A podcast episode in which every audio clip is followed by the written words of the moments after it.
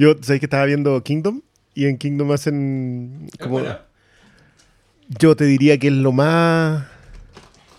Es lo más cercano a la propuesta de Romero que yo he visto.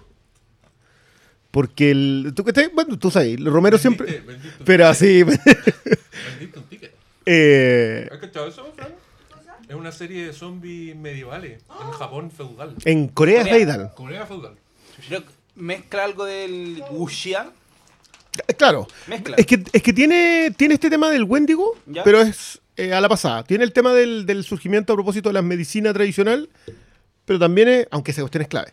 Pero tiene algo de espada y saltos culiados. No. y- No es como wuxia. No, no, no, no, no, no, no, no. Zombies con weá. No, eh, eso hubiese sido maravilloso. Yo pensé que era eso, héroe con zombies. Pero es que, mira, en- este rollo de que de lo que decía Romero, de que él hacía películas políticas, que- y que en realidad cualquier análisis de, mm, de los zombies de Romero pasan por, eh, por la revisión política, esta otra lo tiene. O sea, yo que creo que Walking Dead se, la se da la vuelta muy larga para llegar ahí, en el cómic, no la serie en realidad la tengo medio abandonada. Pero en el cómic sí lo hace, acá estos otros van directo. O sea, todo es un juego de poder y para qué sirve y a quién le puede llegar a servir la enfermedad. Está. Olvídate. Y la, la acción es. A, a peso al muerto. Los chinos, o sea, los orientales, perdón, perdón. No tienen problema con eso. Oye, bueno, escucharon la recomendación de Briones de la serie Kingdom, disponible en Netflix. Se supone que no estábamos grabando, pero si empezó a Ah, hablar sí. así, ustedes entenderán por qué empezó así el programa, ¿no? Pero por supuesto. Oye, bienvenidos sean a esta edición del Flimcast. Estamos atrasados, teníamos el, el boliche votado, pero se entiende, algunos de nosotros estábamos de vacaciones, otros se cambiaron de casa y otros trabajaron ahí arduamente, de sol a sol. Sí, tocó pesado. Pero, Es cierto. pero estamos todos aquí con el, el entusiasmo. Oye, yo quiero partir este... Primero, dándole las gracias a todos los que nos mandaron un saludo por haber salido en el diario. Hoy, justo hoy sale en el diario y nos juntamos a grabar. Los hueones vivos. Oye, ¿qué esta weá? Salimos en el Mercurio. Y en Tú el Mercurio, y el Ojo con- salió con la foto tradicional de Diego Muñoz en el Mercurio. Obviamente. Sí, No, no, mándale otra foto. Pero sí, no, ni me pidieron a mí la foto, ¿no? que yo puse esa foto ahí. No, pues cuando Pero el viste, dicen que son 10.000 reproducciones de Flimcast. promedio, El Mercurio Promedio. miente. son más. porque son más. Es que no hay como cachar la métrica de los podcasts de un culo. Si usted hace podcast, se habrá enterado que iTunes no da números, de cuánta gente nos escucha. Spotify tampoco. Spotify tampoco. Ese ranking Y- es más raro que. Lo único que tenéis son los de SoundCloud, pero que ahora se reparten, porque si alguien lo escucha en iTunes no cuenta en el SoundCloud. Y filo también, si nosotros no estamos interesados en juntar reproducciones, como se habrán dado cuenta, que si no le habríamos obligado a todos a escuchar solo los un solo lado. Escuchen por ahí. Porque no nos van a cagar la métrica. Pero no, eso no nos importa. Entonces ahora nos juntamos y vamos a hacer un Flimcast que yo creo que tiene pinta de Charquicast. Eh, vamos a hablar de muchas cosas porque yo me acordé que les quería recomendar una película que vi en el avión que se llama One Cut of the Dead. Es una película que dieron en Fantastic Fest y yo estaba muy picado porque no había podido ver porque todos decían que era buena, que era increíble. Y me subí al avión y estaba la weá ahí para verla. Obvio que la voy a ver, por, obvio que tengo que salvar esta película. Y se la quiero recomendar de corazón a, a todas las personas que les guste o que hayan tenido la experiencia de hacer cine o de hacer video, de hacer de estar en grabaciones. Si usted trabaja, si usted es audiovisual, vea por favor One Cut of the Dead sin saber nada de ella. Yo no voy a contar ni- solo tengan el título, One Cut of the Dead. Sigue la moda de Shaun of the Dead, Dawn of the Dead, Night of the Living Dead, así que usted dirá, es algo de zombies. Eh, yo les voy a decir, véanla. Les va a gustar. Estoy, le apuesto plata que si usted trabaja o ha trabajado en el audiovisual y ve esa película, le apuesto mi vida a que le va a gustar. Por lo menos lo va a pasar bien. Eh, así que eso, búsquenla. Y si usted no, pero le interesan las películas entretenidas, también búsquela de corazón. Esta es de esas recomendaciones al peo. O si vuela en United, búsquela en el menú.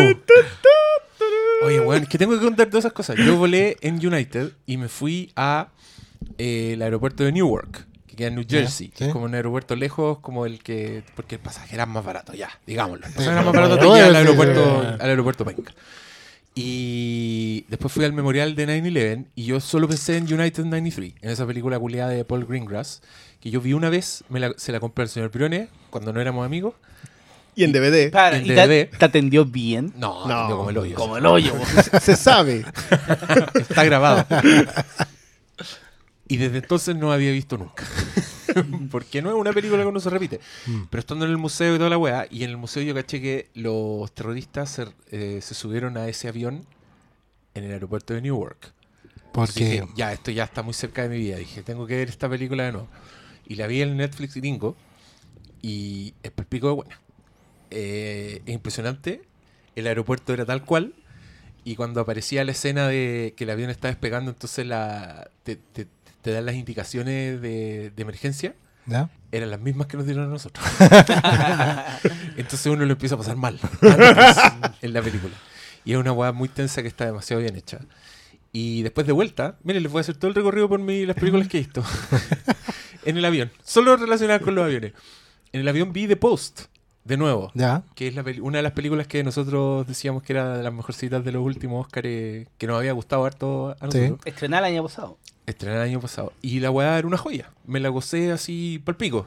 Y después llegué acá y vi Spotlight. Porque dije ya que estamos viendo películas de, De periodista. de periodista. Y, y me acordé mucho también de por, por el final de The Post que también existe Todos los hombres del presidente. Sí, po. Sí.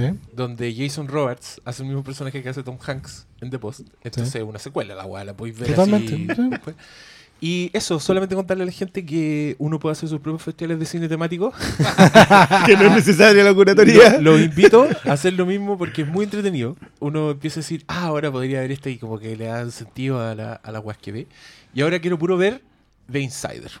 Porque ya que estamos saltando de periodistas y gente que hace su trabajo y que su trabajo es importante, ¿qué será esa wea? Uno después de ver estas películas te metía a Twitter y es como, no sé. CNN.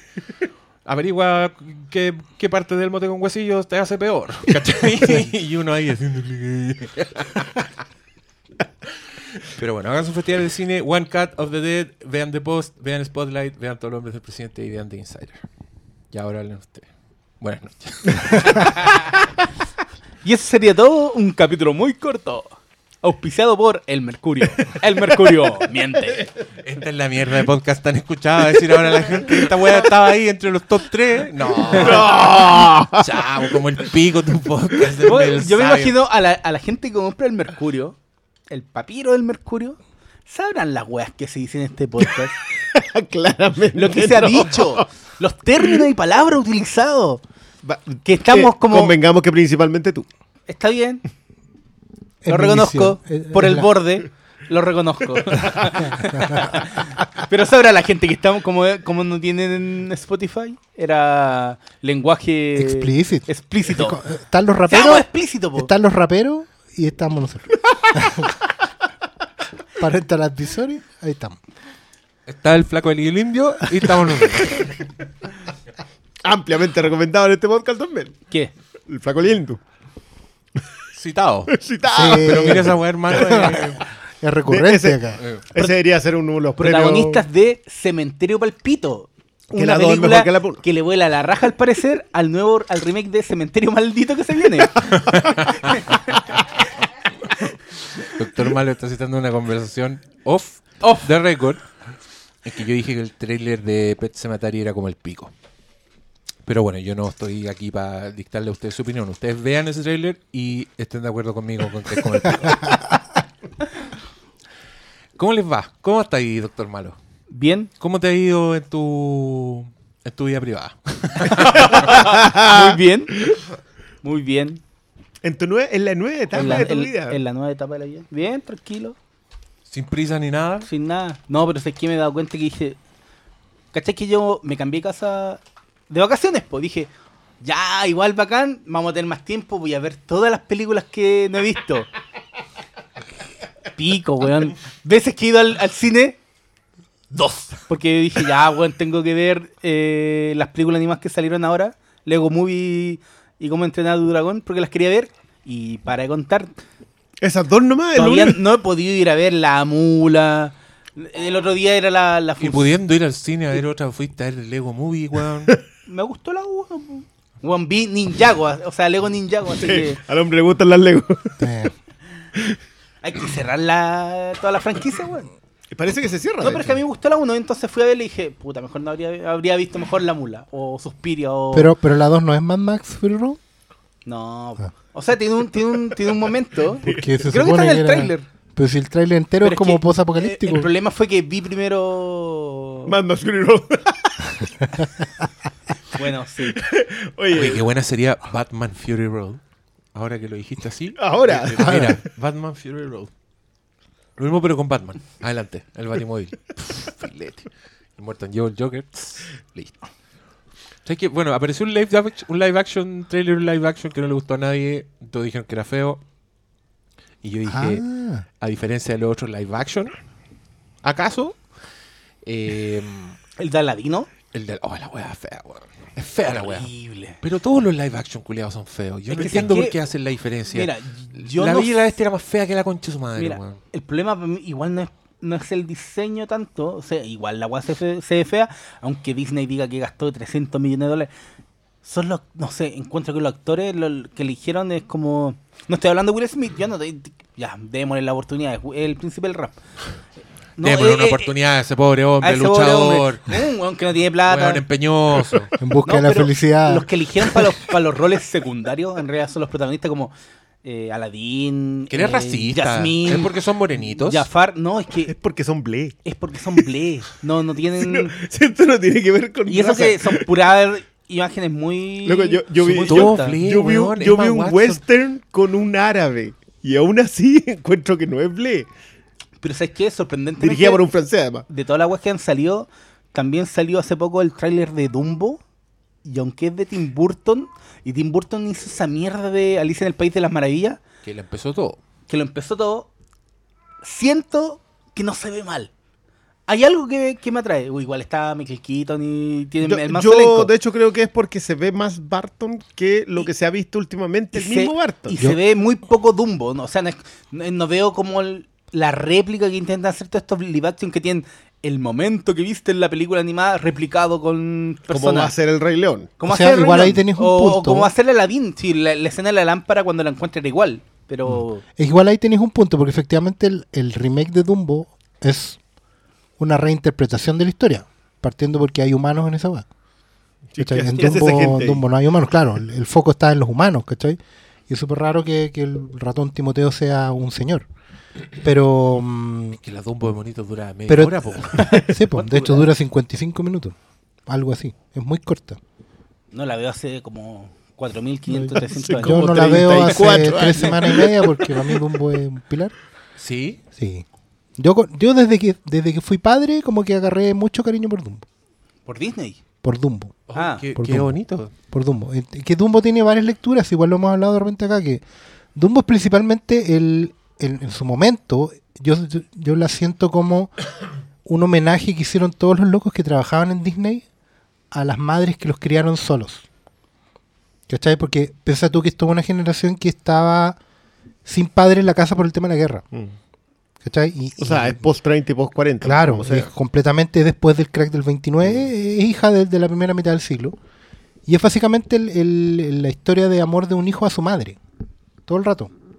¿Cachai? Porque no es tanto la cosa de que lo discriminen por ser diferente. no, de hecho, eso- ese, ese es uno de los grandes fracasos de esa historia. Claro, ese pasa rapidito ese tema, ¿cachai? No, no, no le Sí, da pero mucha acuérdate que el vuelta. escritor de Dumbo lo escribe justamente para. O sea, es junto con la Barbie y con el Monopoly los tres grandes fracasos en el sentido de que lo que eran, Claro, fue, para lo que fueron pensados, terminó siendo. Justamente para- para el- Dumbo era para que no te. mm, para el tema del bullying. en Claro, tiempo. sí. Y, te- y a los orejones, ¿cómo les dicen? Dumbo. Dumbo. Dumbo. Eh, las Barbie eran para mostrar que las mujeres podían hacer cualquier cosa. Y por lo tanto, por eso tenían todas esas profesiones. Como le decía a la, a la, robotina. tonta, po. claro. Barbie. El Monopoly era para ver las perversiones del capitalismo. Háblame de fracaso en tu, en tu propuesta inicial. po. Claro. Pero, Sebastián Piñera, tú Ah, que eres ya, fanático del. Monopoly. tú que haces trampa final, en el. Monopoly. También hay una suerte de posible ilusión óptica en eso porque también es Tim Burton haciendo circo. Y es como las dos cosas que hace Tim Burton, es como circo Y tragar para Disney. y gótico. Entonces como... Y Danny Evito. Sí, por Y Michael ¿quién somos? Y Pero Michael si- Keaton. pero si piensa que lo- lo- los highlights de Tim Burton siempre son circo. po. Desde Batman vuelve. ¿Ah? ¿Qué dijiste? Eso lo aplaudimos. Desde el Se- circo de se Batman aplaude. vuelve hasta ahora, siempre con Barton el circo es como, ah, parece que bien- vamos bien. Así que no sé, para mí igual sigue siendo pronóstico reservado. Yo, yo siento que Barton hace un A tiempo- diferencia de la otra mierda que hablaba. Sí, pero es la, es la única la que con la que igual uno levanta la ceja y quizá le dé una oportunidad. Claro, La porque, otra- porque otra te das cuenta muerta, que igual se está no alejando un sentido. poco de, de hacer la, la fotocopia en carbón que hacen los Claro, otros claro, claro. adaptaciones. pues, ¿cachai? Es que yo creo, y aquí le voy a dar una idea millonaria a Hollywood, que creo que hay una beta no explorada y que creo que tienen que explorarla y que es la weá que están haciendo con el live action, pero al revés. Agarrar una película de live action a toda zorra y hacer una versión animada de esa misma película. Bueno, yo iría a ver Mad Max anime, así mañana, Anime. con un estilo a toda Bueno. zorra. Imagínate un Animatrix de Ah, Mad Max. sí, po. Imagínate una wea así, de, de esa. Como el del capítulo del corredor.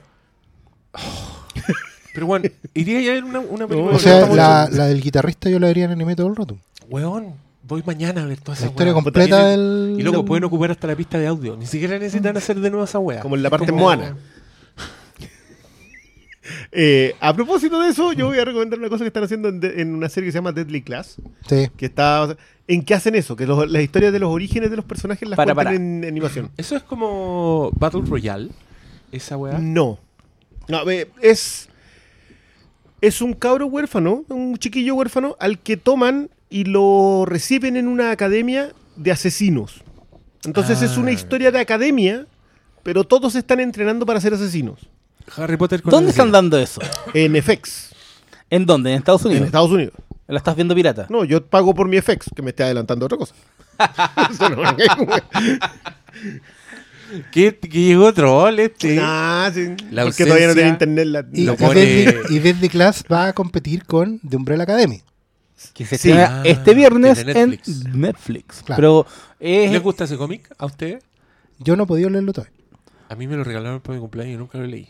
Pero me dijeron que es súper bueno. Debería. Pero es que la, la- la ¿Tú lo historia no es ni siquiera Y igual. es bueno. Sí. Y a, y a mí, yo cuando, Briones- cuando dijeron, Briones approved. decían, onda, esto está escrito por Gerard Way, el vocalista de no sé My qué. Chemical My Romance. Chemical Romance. Y yo así como, ¿y aquí, ¿qué, qué es? ¿Qué? Ese ya el leto de los pobres. claro. Este Jared Digo, Leto. No, no, no, no es que- ¡Ah! Nos cayó la policía. Y- ¿Sabes de qué weón me acordé? En la película de Robert Rodríguez, la del colegio de Faculty, salía Ya. como en el. Yo la vi en, de- en VHS, de, no me acuerdo cuándo fue, pero atrás de la parte decía, y con la superestrella Archer. Y decía, ¿y quién es ese weón? ¿Qué es Siempre me Archer? pregunté, ¿qué es ese weón? Bueno, pero nada, esa cuestión está muy bien escrita. Ya. Uno- Voy a leer el cómic y después voy a leer la serie. Sí, porque eh, 2021. son, son series de comiquitas. Son series de comiquitas que se supone que ahora tienen su, su momento. po. Deadly Class, Eh, Deadly Umbrella Class. Academy y la, para más mayorcitos, Doom Patrol. La de un patrol y se nos Oye, viene yo vi- yo Wild vi- the Last Man. ¿Cómo estás vi con eso? Doom Patrol en, en la Weón, hoy día están diciendo que. Doom Patrol tenía como recepción de crítica ya. Así, olvídate. Perfecto, Esta como que están todos legión. flores. 100 Sí, pero Rotten ¿ese es un spin-off de Titans? Es que los en el presentan en, mismo. Titans. Corren pues, en el mismo yo los universo, vi. pero los, los protagonistas no son los mismos. De hecho, si te fijáis, el loco que hace robot lo del robot, Sí. sí, pero el actor es súper parecido a Brendan Fraser. Sí. y el que Ah. hace del, del Niles Calder, el profesor, igual tenía un aire, pero no es Timothy Dalton. Sí, Timothy Dalton, un hombre muy respetable. Todas cosas que no se pueden ver No, legalmente. Titan sí podéis verla legalmente. No, pues sí, pero Y todas las no. Patrol pues. igual la van a estrenar por Y la van a, igual Ah, la sí, po. por Netflix. Sí, todo va a ser el mismo- Academy y Deadly Class en algún momento podría llegar por... No, Bueno. Deadly Class viene por FX. Si de hecho estoy Sí, po. casi seguro que tú la puedes ver directo si es que tenéis Fox Play. No estoy seguro. Yo de no más, de si más, de más. pero, pero- pero pero si está en, pero si está en FX, eventualmente la van a dar por el cable abierto y eventualmente la van a dar por Netflix. Oye, Pero- esta- weá, FX es Fargo. ab- Abrumadora oferta de series, weón. Es Yo, demasiado. yo en mi paseo por el extranjero vi publicidad de series Es que en el las fondo... calles No, no. de weas que yo no tenía chucha idea Pero- que eran. Y, y weón, así una, Piensa. No. una serie con Steve Buscemi Ah. y Daniel Radcliffe. En que Buscemi es Dios y Daniel Radcliffe es un ángel. Esa wea está en todas partes de la calle. Y otra wea que hay que ver, weón. Pero. Eh, yo- espérate, yo de Good, repente- Good Omens. No, a mí me, Good me abruma Omens. lo de No viene Netflix. Good Omens. Por ejemplo, salió Sex Education Todo hablando y, y yo todavía no vi ni el primero. Después vi, están hablando de la la Estáis serie de la cambiando rusa. ¿cómo se llama? Madre rusa. Ya, esa. Eh, ya, yo, ahí- Y yo ahí, yo- ahí yo- patiné. Yo ahí vi el primero y dije, ya, bien. Y me iba a poner el segundo, pero después no me acuerdo cuál salió. Ah, no, y entre medio estaba la serie de Michael Douglas, que todavía no la veo y hay como. Yo no voy ni el día ni con Discovery, po, weón. Es palollo. No, yo ahí No voy a puedo. ¿Y sabéis qué? Es súper raro lo de Ya, pero, Discovery. Briones, tú eres dedicado. Sí, vos po. madrugáis. Pe- O- pe- mira, o- o ya, poní- vos- pero es que hay cierta... poní el, mira. poní el reloj para ver series. Sí, en el caso de, en el caso de Eso, Discovery eso sí. es lo que hay que hacer para alcanzar a estar al día es con disciplinado. alguna wea. Porque No, pero yo Sex Education, por ejemplo, fue terrible porque yo la empecé a ver un viernes en la noche con mi mujer. Mi mujer llegamos a la mitad del primer capítulo y dijo, no, ya, chao. Así como que la, la votó automáticamente. Ya. Sí, voy a explicar por qué. Que, es que yo creo que Sex Education está muy mal vendida. Porque te la vende como una serie que parte con el sexo. Y en realidad es una serie de John Hughes. Es ultra ochentera, es ultra eh, coming of age, pero de cabros así como medio, pucha, es que no sé qué hacer en la vida y no sé cómo dar mi primer beso. Pero acá es con... Acá, esto, como dice una frase que alguna vez dije, esta weá va a terminar en cacho.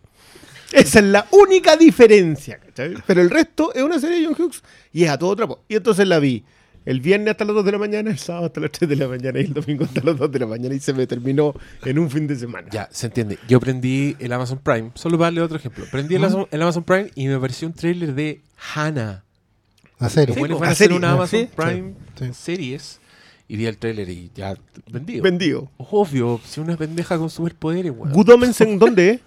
Amazon. Va por Amazon. Amazon. ¿Y el Señor de los Anillos que se viene? Es Amazon. HBO. No. No, es Amazon. Es Amazon. Es Amazon. La que es HBO es Watchmen. No, si. Oh, serie, no, bueno. ya no. Y, y- y hay que estar el día con True Y Detective. vaya, vaya a tener que pagar Hoy para True Detective todavía no veo ni el primero. Y después Star Wars. Vaya a tener que pagar, pagar para ver a Pedro Pascal en Star Wars. Sí, y entre gente- medio para ver a la bruja, a la bruja escarlata y Loki con sus series. También. Y, y no. Y, Bueno, weón, este hoy año Mandalorian- Ah, ¿sabes que yo creo que eso va a ser. Hoy Para, día, y hoy después día noticia que ver Picard. Después tienes que ver la serie de Picard. Y después te- Pero lo decís como si fuera algo malo. No, pero es que, eh, no, yo digo, ¿A el qué hora tiempo, vamos ¿a al qué, cine? hora, ¿a qué horas puedo verlas todas esas? No, ya- ya que éramos al cine. llegará a su fin.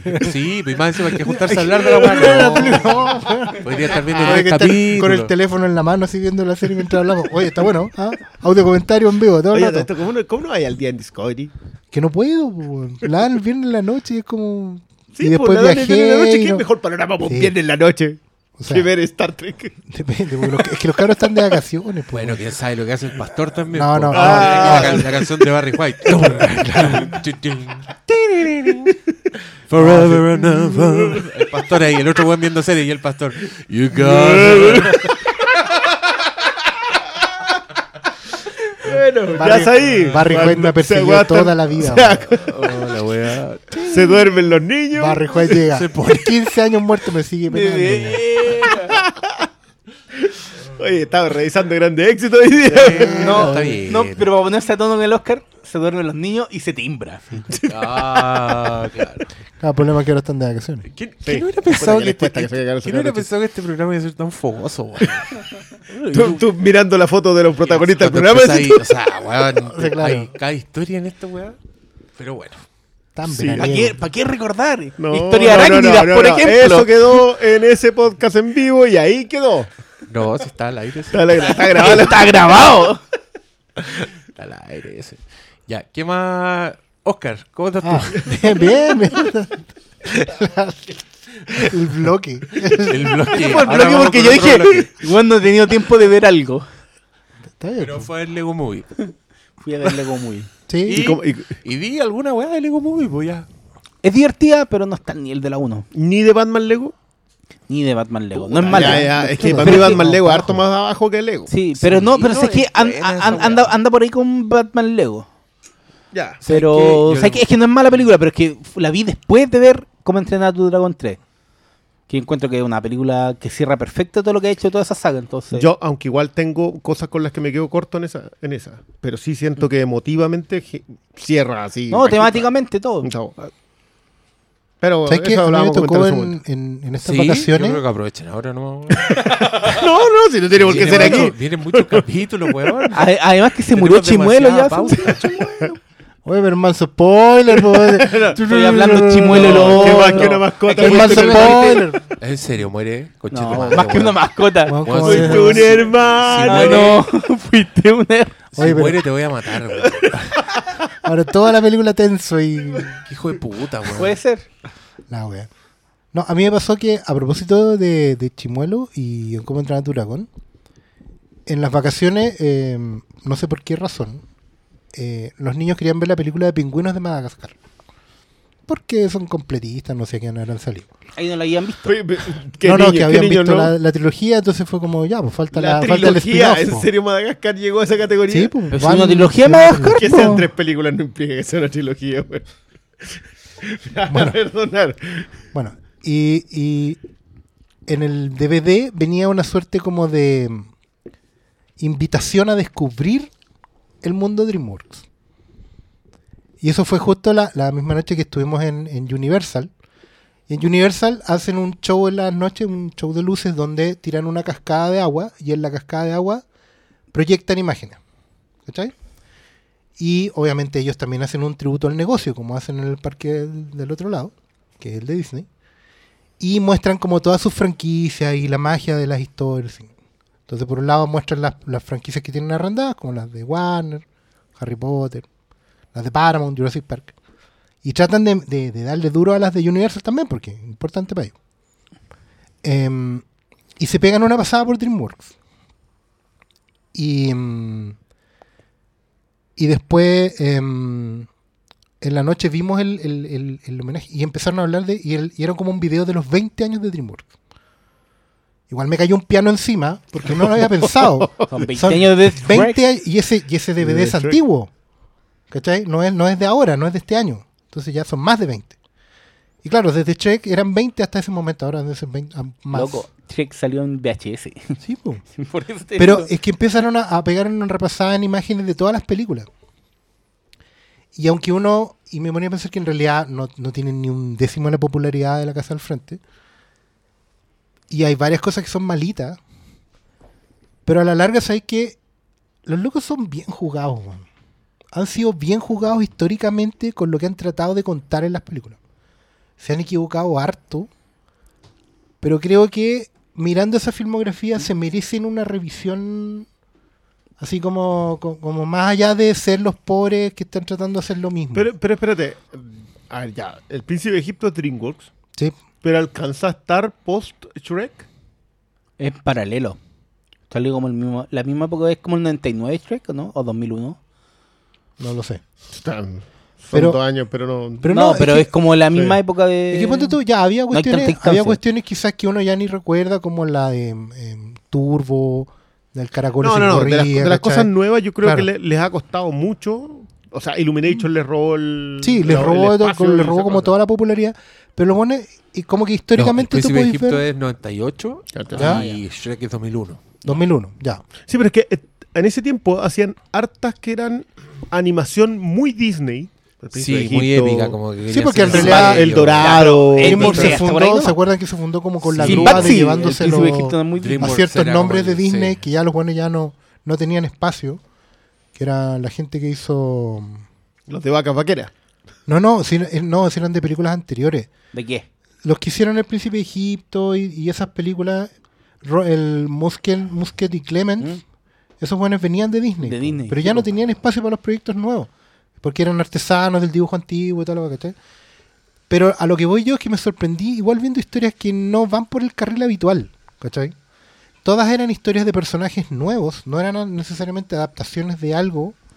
Todas se, se la jugaban un poco por partir de cero y fracasaban más de la mitad, pero, Es que, mira, pero, pero, Pero valoré. ¿qué ejemplo? es que mira, aparte, no- aparte como entrenar parece. en un lado estaban las, las Shrek, pero DreamWorks cuando empezaron como la animación digital siempre entraron como en el cáncer del animalito parlanchín.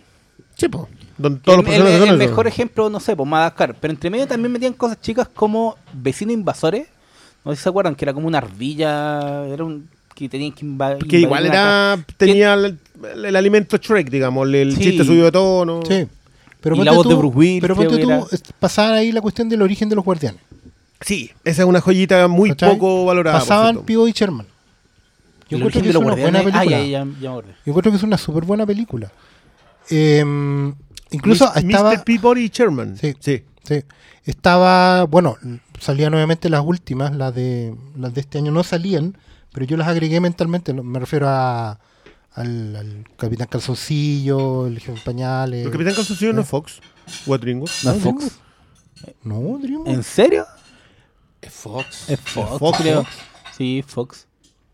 Bueno, La otra sí. Pero- Fox también están metidos ahí, pues también eh, tienen su... aquí hay, hay algunos que pueden que hayan sido coproducción, porque como Fox no tiene un estudio... Pues piensen que recién... No, ah, pues si ¿Quiénes tienen tiene- estudio permanente? No, pues, es DreamWorks que- partió en Río- Fox, Pero DreamWorks la está partió sacando Fox, Fox, po, no pero hoy en día, hoy en día DreamWorks, Fox también. DreamWorks es propiedad Sí. de Universal, pues, si la compraron. ¿Sí? Sí. Sí, pues DreamWorks ahora es propiedad de Universal. Ah, no, antes la distribuía Fox. Antes las Antes la distribuía, pero solamente la distribución. ¿Cachai? Pero, por ejemplo, eh, es un estudio que más encima no está al amparo de, de un grande. O sea, no es Warner No, ellos Animation. son solamente DreamWorks. Claro, no es, ¿cachai? no es Warner Animation, no es Disney, ¿cachai? Es que y los Dream- otros estudios incluso no, son po, más lo que pasó ahí po, es que Spielberg y, y los socios vendieron el- toda la rama de animación, pues. Sí, po. Y DreamWorks, de ahí, se- que fue el estudio que. ¿Te acordáis esa película que se llama El Pacificador? Que era de George Clooney con Nicole Kidman. Que Sí. ahí partió como ese estudio Sí. y sacaron un impacto profundo. Igual tenían éxito, pero en un momento las películas de animación. Soldado Ryan, pues, weón. Soldado Ryan. Pero. Esa fue Sí, pues DreamWorks. Pero en un, en un momento. Una porquería. No, pero en un momento la animación fue el, el que le ganó el. Sí, po. Es que, El es que con peso- lo, es con que lo con de los Shrek, números de Shrek Shrek, po. fue la que le pegó al... O sea, que, que golpeó al edificio inamovible, ¿cachai? Ah. A mí me da mucha risa la cultura a Shrek que hay ahora en internet. Como esa weá, como que es una figura de culto. Como están haciendo memes o, o están en sus 20 los weones pendejos que vieron Shrek. Entonces Shrek es como.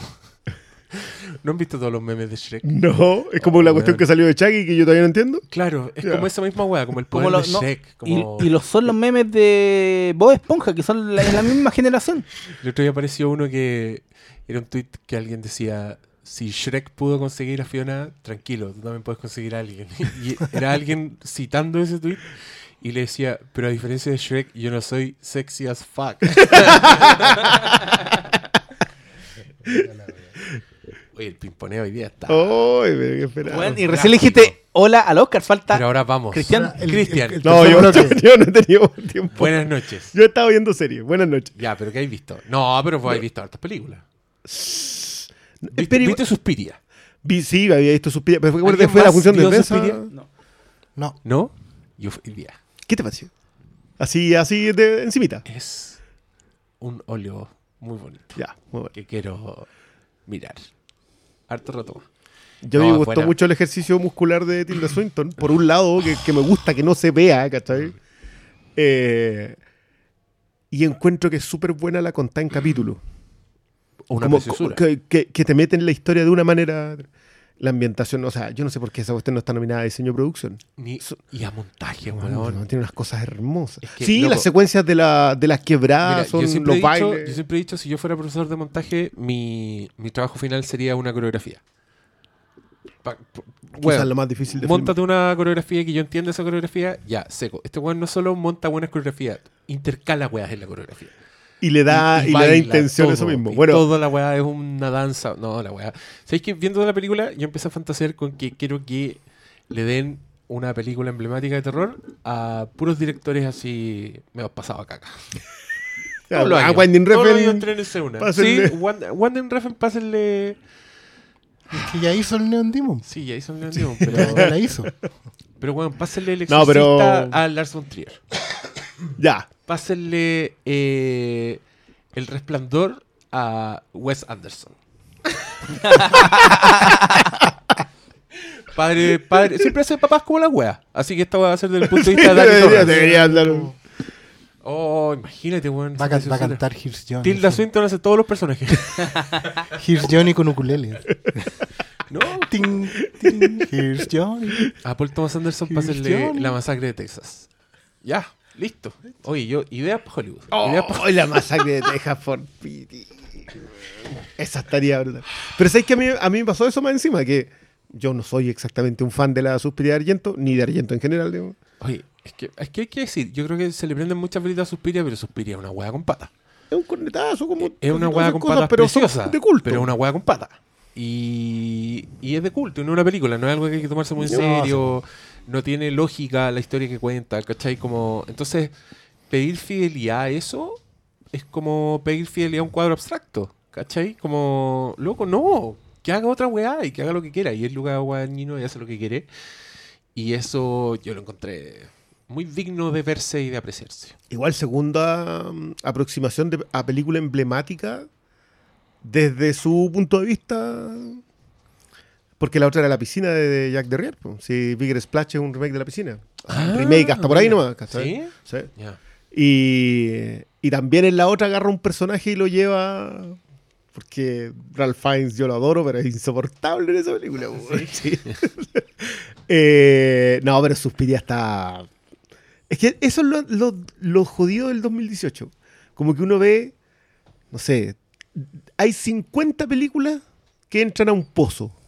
Que tú decís, sabes que acá estaba muy bueno. Entonces cuando la gente dice, no, estamos viviendo una pésima época en el cine, se nota que ya no están los grandes maestros. Pero ¿quién dice esa weá? Para, ¿sabes lo que- Venía caminando para acá y venía revisando Twitter y me apareció un tweet. Oh, acabo de ver Blank Clansman. Está malita la competencia este año. Con razón Black Panther está nominada. Más allá de lo que los segundos aquí se le tiran caleta de palo, pero no tirarle palo a Blank Clansman y no entender esa película y ni entender lo que Yo- logró No, Spike eso- Lee. eso la ve- la ven con el celular en la yo, mano. yo no creo que ahí Bueno, por yo- entendimiento. Yo- y yo he escuchado cosas malas de Roma, que es como, ¿en qué universo paralelo? Cuenta, ¿tú viste Roma, Roma- En, en el Álamo? Yo fui a Roma, Tan, tuve suerte.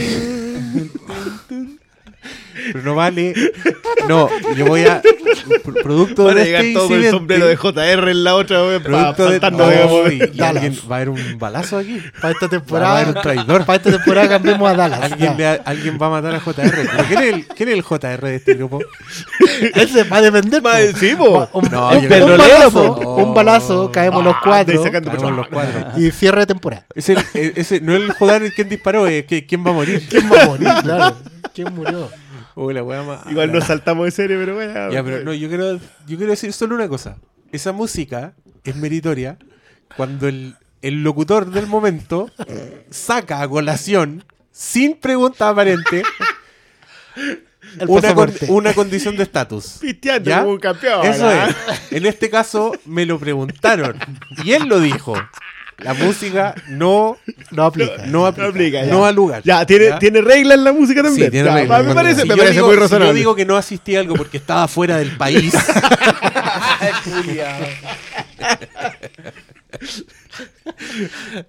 Bueno, No, pero viste fui- Roma en 70 milímetros en un Roma, cine en Nueva York. Yo dije, claro, yo quería ir al Álamo en Nueva York y dije, veamos qué están dando. Lo que y me en la dando. cartelera y dice Roma en 70 milímetros. Y yo digo, Y después hago clic en la entrada y digo, "Conche tu madre". Pero ahí estuve y. No, una weá preciosa.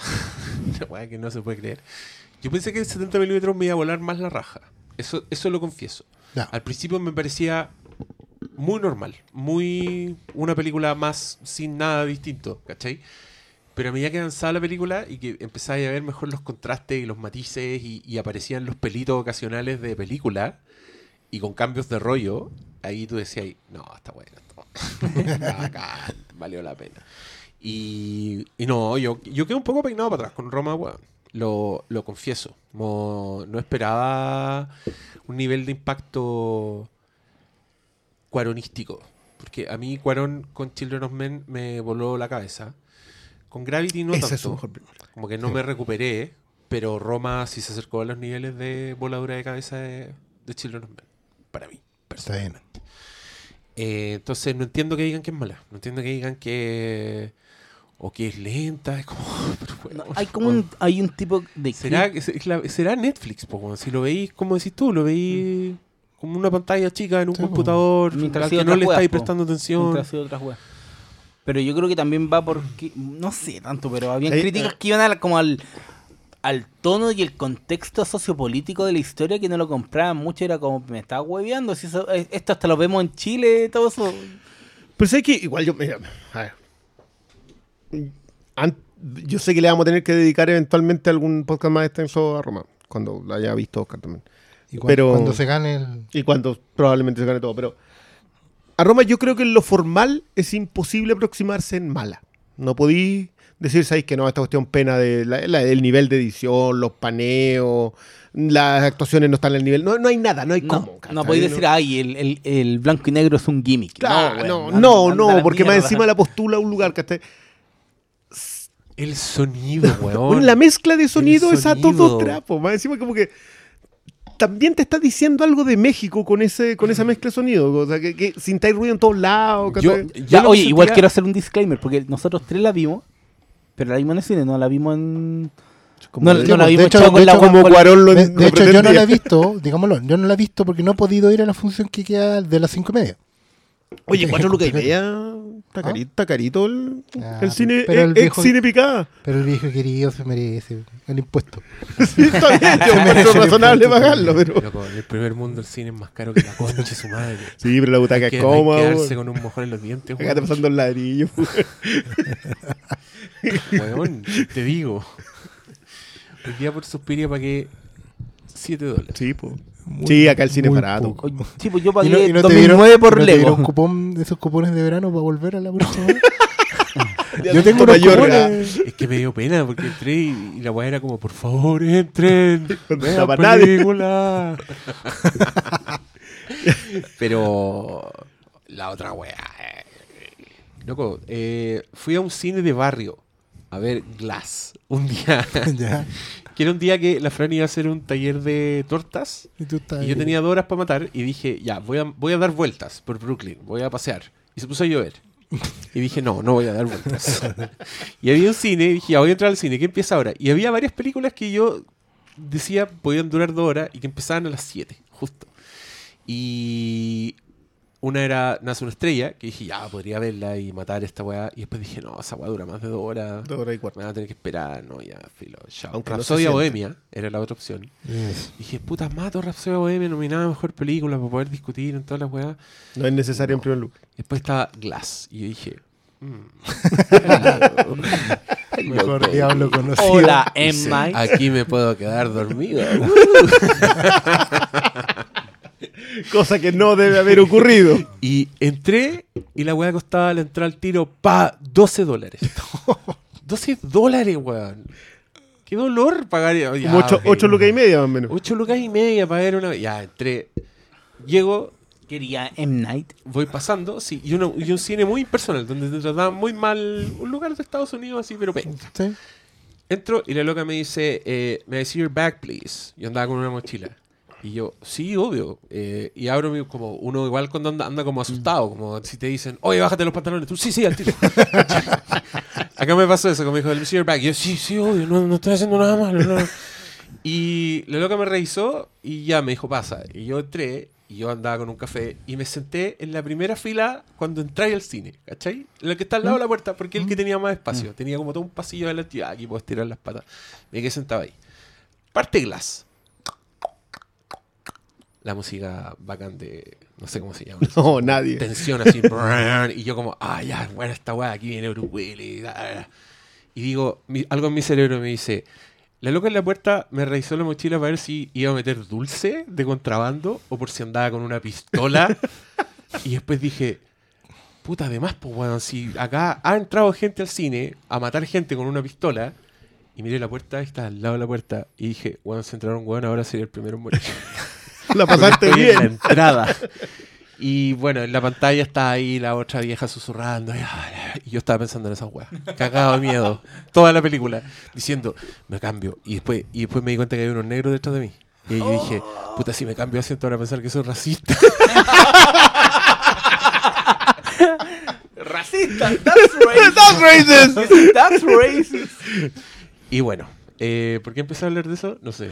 Porque está caro Ah, el cine. porque tú estás, alegando porque No, no, yo, lucas. yo, es que a mí, a ver, No, cuatro lucas y media. No voy a weón. llegar por cuatro lucas. No, vendí la que- película en 30, no voy a ir.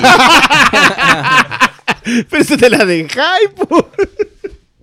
No, yo fui a ver Roma así y, y yo creo que igual es bueno verla en el cine. Creo que tiene una cuestión de ritmo que, que me tinca que es muy distinto verlo en la casa. O sea, lo- O sea, la, la- la posibilidad de poner pausa. no, no, no, es, que, la- es que la forma en que. Cuarón empieza a contarte la historia te mete en su propio ritmo como a los 7, 10 minutos, que es, que es una oportunidad que no sé si uno le da en la tele. Sí, es perpico, ni cagando. Y que tiene que ver con el sonido. A mí lo que me pasó viendo Roma es que sentí que me estaban mostrando la realidad de una forma que nunca antes me la habían mostrado, en cine. Y esa weá ya es como para quedar peinado para atrás. Solo con esa weá, aunque no pase nada más en la película, ¿cachai? Que el weón se mande la gran Terence Malik y no te cuente un arco, Sí, ¿cachai? No te ponga como un, un- un peso narrativo en la weá. Y cuando tú ya estás, lo que me pasó a mí, cuando yo ya estaba en el, eh, sintiendo que Roma era un estado, más que un- un- una historia, era como un trance en el que yo iba a entrar. Que yo sentí que viajé en el tiempo, porque yo creo que México en esa época es muy parecido a Chile de los 80. Completamente. Pero. Onda, yo Un pelito antes, diría yo yo. viendo Roma sentía olores de mi infancia. Me acordaba de weá. Y yo, viendo esto en una sala muy hipster en Nueva York, yo miraba para atrás y decía, ¿qué estarán sintiendo estas personas? exacto, la esto? conexión que No, No, hay- para ¿Sabes mí, qué? weón, loco. esta weá debe ser ver como ver Sin- Mad Max. ¿sabes que sin haber visto- estar viendo un mundo, weón. No, que, mira, hay tres elementos. Tres individuos que hacían oficios que hoy día, yo te, te doy firmado, un cabro de 15 años que se pone a Roma va a sentir un silbato Sí. que es súper persistente durante la película. Y no va a saber qué diablos está pasando. No, no va a tener idea de qué está pasando. Y cuando la chica le diga a la otra, viene el afilador, apúrate, no va a saber qué es eso. Es que. Pero, Loco, Es que- pasa, Viene el afilador. pasa el manicero, Sí. pasa el afilador y el de las escobas. Que no recuerdo si tiene nombre. Faltó el, el único. Faltó el weón diciendo ¡Leche borra! Claro, claro.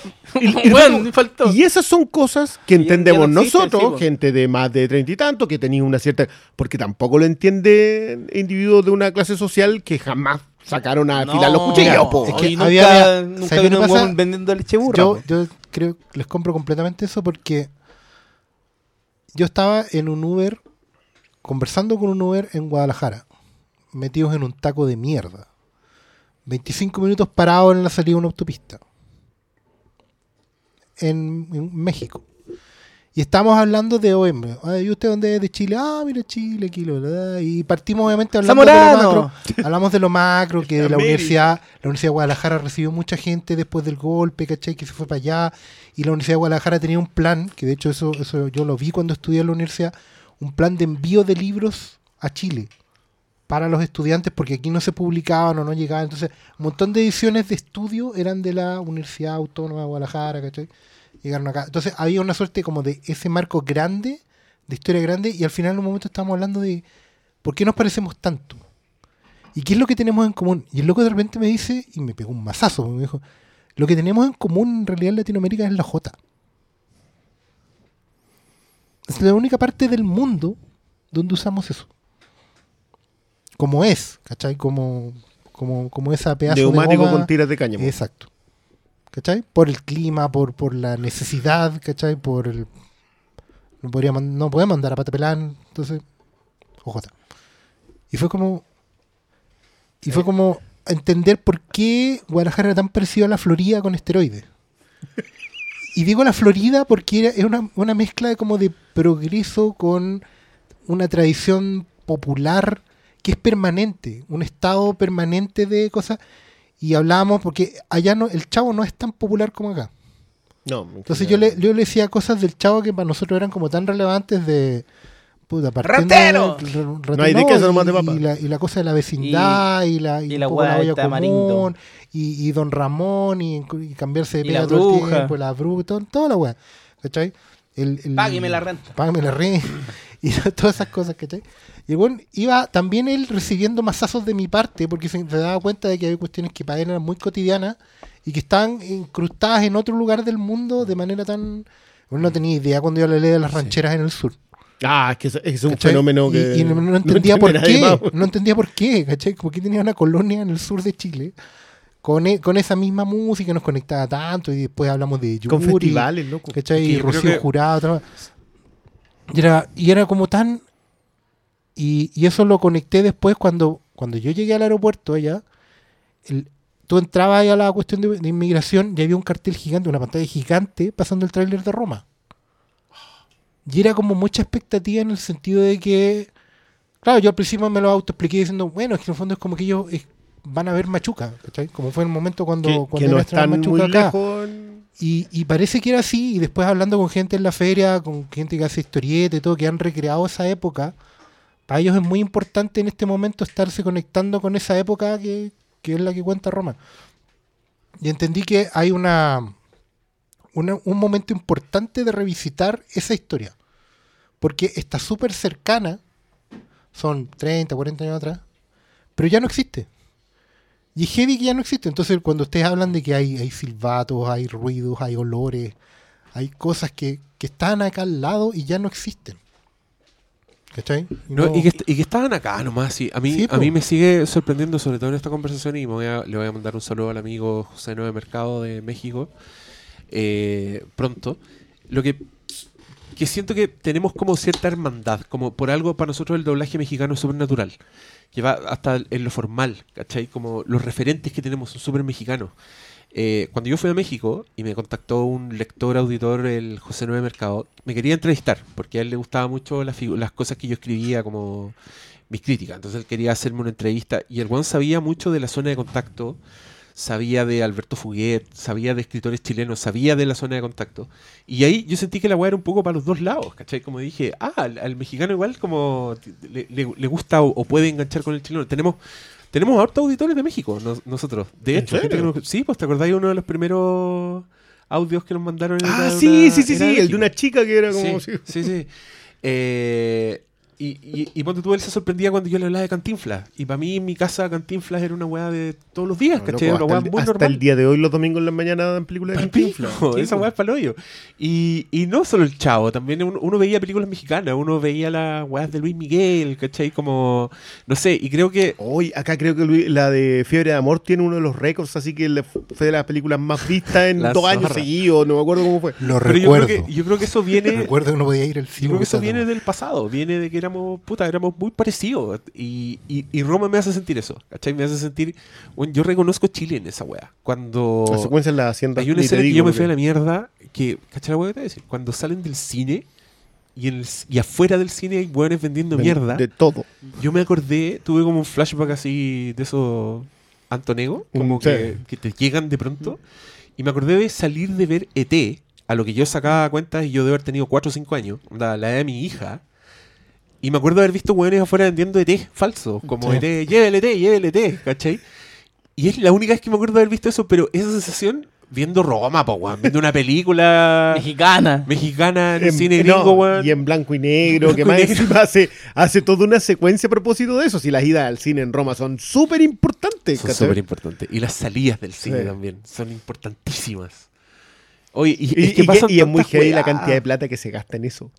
Weón, pero Porque es yo- que- no, es que es, es impresionante. es, una we- es un nivel que tú no habíais visto. O sea, la cámara se ha vuelto por un lado y veis extras hasta cinco cuadras más al fondo. Impresionante. Autos antiguos. La weá es Ahí es cuando tú decís, Ahí tú decís, puta que. Puta que gracias Netflix. Puta que No, no, no, no. La, la no, yo- chequera de Netflix. Sí, yo, yo hay hay un momento, la carrera de, de Cleo al cine, cuando persigue no lo dijo, que yo dije, millón y medio, dos millones, cuatro millones de dólares, seis millones de dólares, siete millones, ah, te fuiste al chacho. Ya Llega un No, momento o- dije, o ya pi- o 10 millones de dólares. piensa- Pero la- eran, eran la las escena de batallas de protesta. Children of Men. Sí, Eran las batallas de Children of Men, pero sin violencia. ¿Cachai? Era como el mismo nivel, como la misma visión, como de sostenerte un plano donde en verdad están actuando hasta, la- hasta los volantines, que están en sexto plano, allá El- el avión. chucha. Los, weón, los aviones, cada pasada de avión, conche tu madre. Sí, ¿sabes qué? Mira, loco, yo- weón. Que de nuevo, no, no quiero meterme tanto en lo, de- lo de Roma porque de verdad que quiero que lo vea Oscar. Eh, para comentarla largo y tendido. Sí. Pero para mí, yo igual siento que Cuarón es medio impostor como autor. O sea, como que, como que yo no siento que en sus películas yo siempre esté viendo a Alfonso Cuarón. No es, con- no, no es lo que te pasa con, no sé, po, Con, Yorgos Lantimos. O no, o, de- o con, Con Toro, con. Guillermo el Toro, o hasta con el otro one de. con, con que- Guillermo que el Toro igual cuando- lo veí. O, sea, o- o con Iñárritu, sí. Y el sí, Iñárritu sí, igual sí, lo veí. Con Iñárritu, sí. Pero nunca lo he sentido completamente con Cuarón. Pero sí creo que lo formal, es decir, la forma en que filma, tú ya puedes empezar a reconocerle planos Cuarón. Que son, que vienen de otro lado. Pero que el tipo, la forma en que los usa en las películas, tú ya empezar, ya, ¿sabes qué? No quizás en la temática, yo, yo como decía, yo creo que en lo formal es imposible aproximarse a Roma y no, no volverse loco en la pasada, ¿cachai? La edición es brillante, el, montaje, o sea, la edición de sonido, la mezcla de sonido, los efectos especiales están usados así, pero maravillosamente bien, los, todo la foto, lo que queráis. Yo puedo tener otros temas, creo que hay, hay, hay cierta indulgencia de clase, hay, no sé, harto para pa, pa desmenuzar pero igual lo sentía medio impostor hasta que empecé a revisar los planos. Y ahí yo dije, ya sabéis que acá puede que yo esto lo vi en Children of Men, igual lo vi en Gravity, no sé si en Y tu mamá también. Hasta ahí como que, como que el tipo agarró su, su, su propia estampa y la está haciendo. No temáticamente, pero sí en la, en la formalidad del fil- en la filmada. Pero bueno, eso. Eso a ti le resta puntos. Eh, la otra, la otra, mira, eh, pero es poquito, es poquito. Y aparte que es externo. No es interno en la película. Yo creo que igual Es lo mal- que él plantea no, en la el- película está. Es más lo que te, te, Claro, es la otra conversación. Pero también va me por, pasa- por tu voz, por tu ¿Por pro- quién soy yo? quién tú. Sí, a mí, a mí lo que me pasa con Cuarón es que creo que el loco es un, un narrador así eh, duro que encontró la forma de contar las historias que el weón quiere contar. Eh, creo que el germen está en Y también. Esa película tiene un narrador omnisciente, busca como una realidad con planos muy largos. El weón trata de romper el récord de planos, hace un par de planos imposibles en Y también. De esos típicos planos que parten dentro del auto y terminan así flotando en el aire al lado del auto, ¿cachai? Y que uno no se da cuenta porque el weón eh, como que busca esa weá. En Children of lo perfecciona. Yo creo que de verdad Children of Men para mí es una de las películas más satisfactorias. Eh, creo que un viaje de la puta madre. Creo que esa weá lo tiene todo. Tiene. Es una historia arquetípica. eh, puta, tiene lecturas bíblicas, es ciencia ficción dura, como que la gracia está en lo que está pasando al fondo y tiene unos momentos tensos. Con tiene una un persecución- contexto sociocultural impresionante. una persecución de cuatro minutos en que uno de los autos no parte.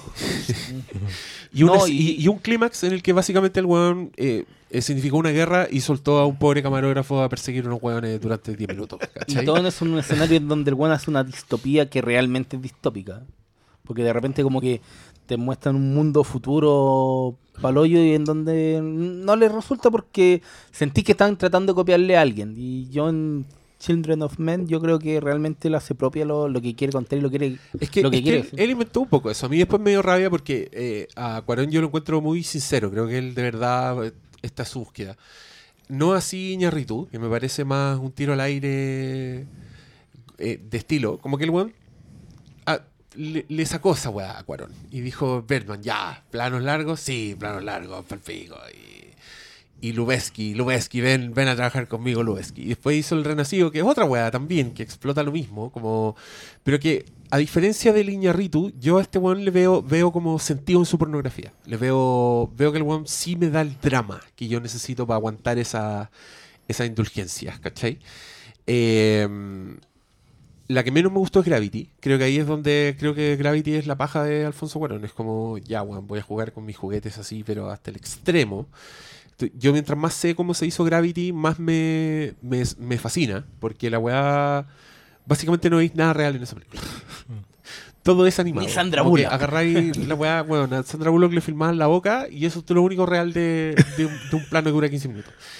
Eh, el sonido, toda la weá, pero a mí esa weá me, me- me come la forma. Se me olvida, no me importa el personaje. No me importa lo que le pasa. Con Roma, creo que es el mismo weón de Children of Men, pero que el weón miró al pasado y miró a su propio pasado. Eh, yo leí por ahí quejas de esas típicas quejas como de. Putas, que son como de Twitter estas, pero esta. Otra historia de un cuico culiado que nunca le habló a su nana para redimir su culpa de millonario hombre blanco. No, gracias. Podría hacer esa lectura de Roma. Como si estáis pensando en eso, sí, podría decir ya, la weá. Pero yo creo que el drama de la weá, el poder de, de- la historia que cuenta finalmente, porque a mí eso me pasó con Roma. Yo cuando, se- cuando ya estaba asumiendo que era un estado y que solo tenía que estar en el pasado y todo, Como que me pegó un mazazo en la cara como con una historia, con un gran drama, con un personaje que le pasaba algo cuático y que tenía un arco, ¿cachai? Que era algo que yo puedo seguir. Que ya llevaba ahí una hora. Y que su última imagen es una weá poderosísima y una secuencia que a mí no se me olvidará en mucho tiempo y que yo estaba para la cagada cuando la estaba viendo por primera vez. Así que, nada, yo voy a defender Roma. No, y cuando cierran para mí, el- mm, cuando dicen No lo, lo que to- todo, no, cuando dicen lo que ella no quería decir, dije ya, gracias. gracias. Y es como- Roma en código. Eh, El código Roma.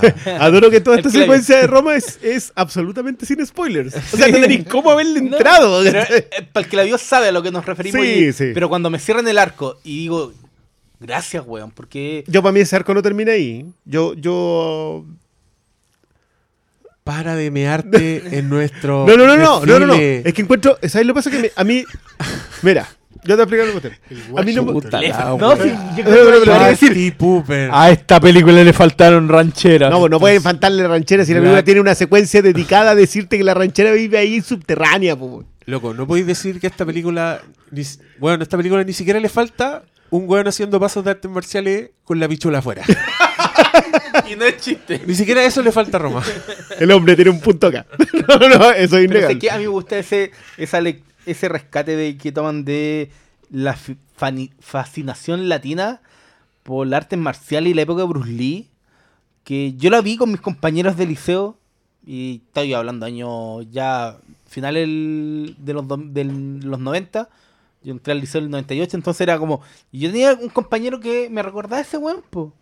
Decía, Pero en- en "Y Mach- existe la gente así. En Machuca, acuerda que también está ese personaje. Y, eh, puede que se les pase, pero en Machuca anda un cabro con un, un- que nosotros le decíamos linchaco, pero se llama nunchaco. Y también andaba en la misma. Los linchacos, po, Y tenía el mismo, y tenía la misma, la misma inclinación, y eso es. Bueno, las coincidencias con Machuca acá no son menores. Oh, tenías Pero es que- razón, pero weón. Pero es, que hay todo. Pero eso existió. Sí, pues, pues si los, y eran 70, así. los 70 fueron súper parecidos en todo el mundo. O sea, en O el mundo latino. digamos. Claro, en el mundo latino, porque acá igual sale el personaje que define esa, ese momento.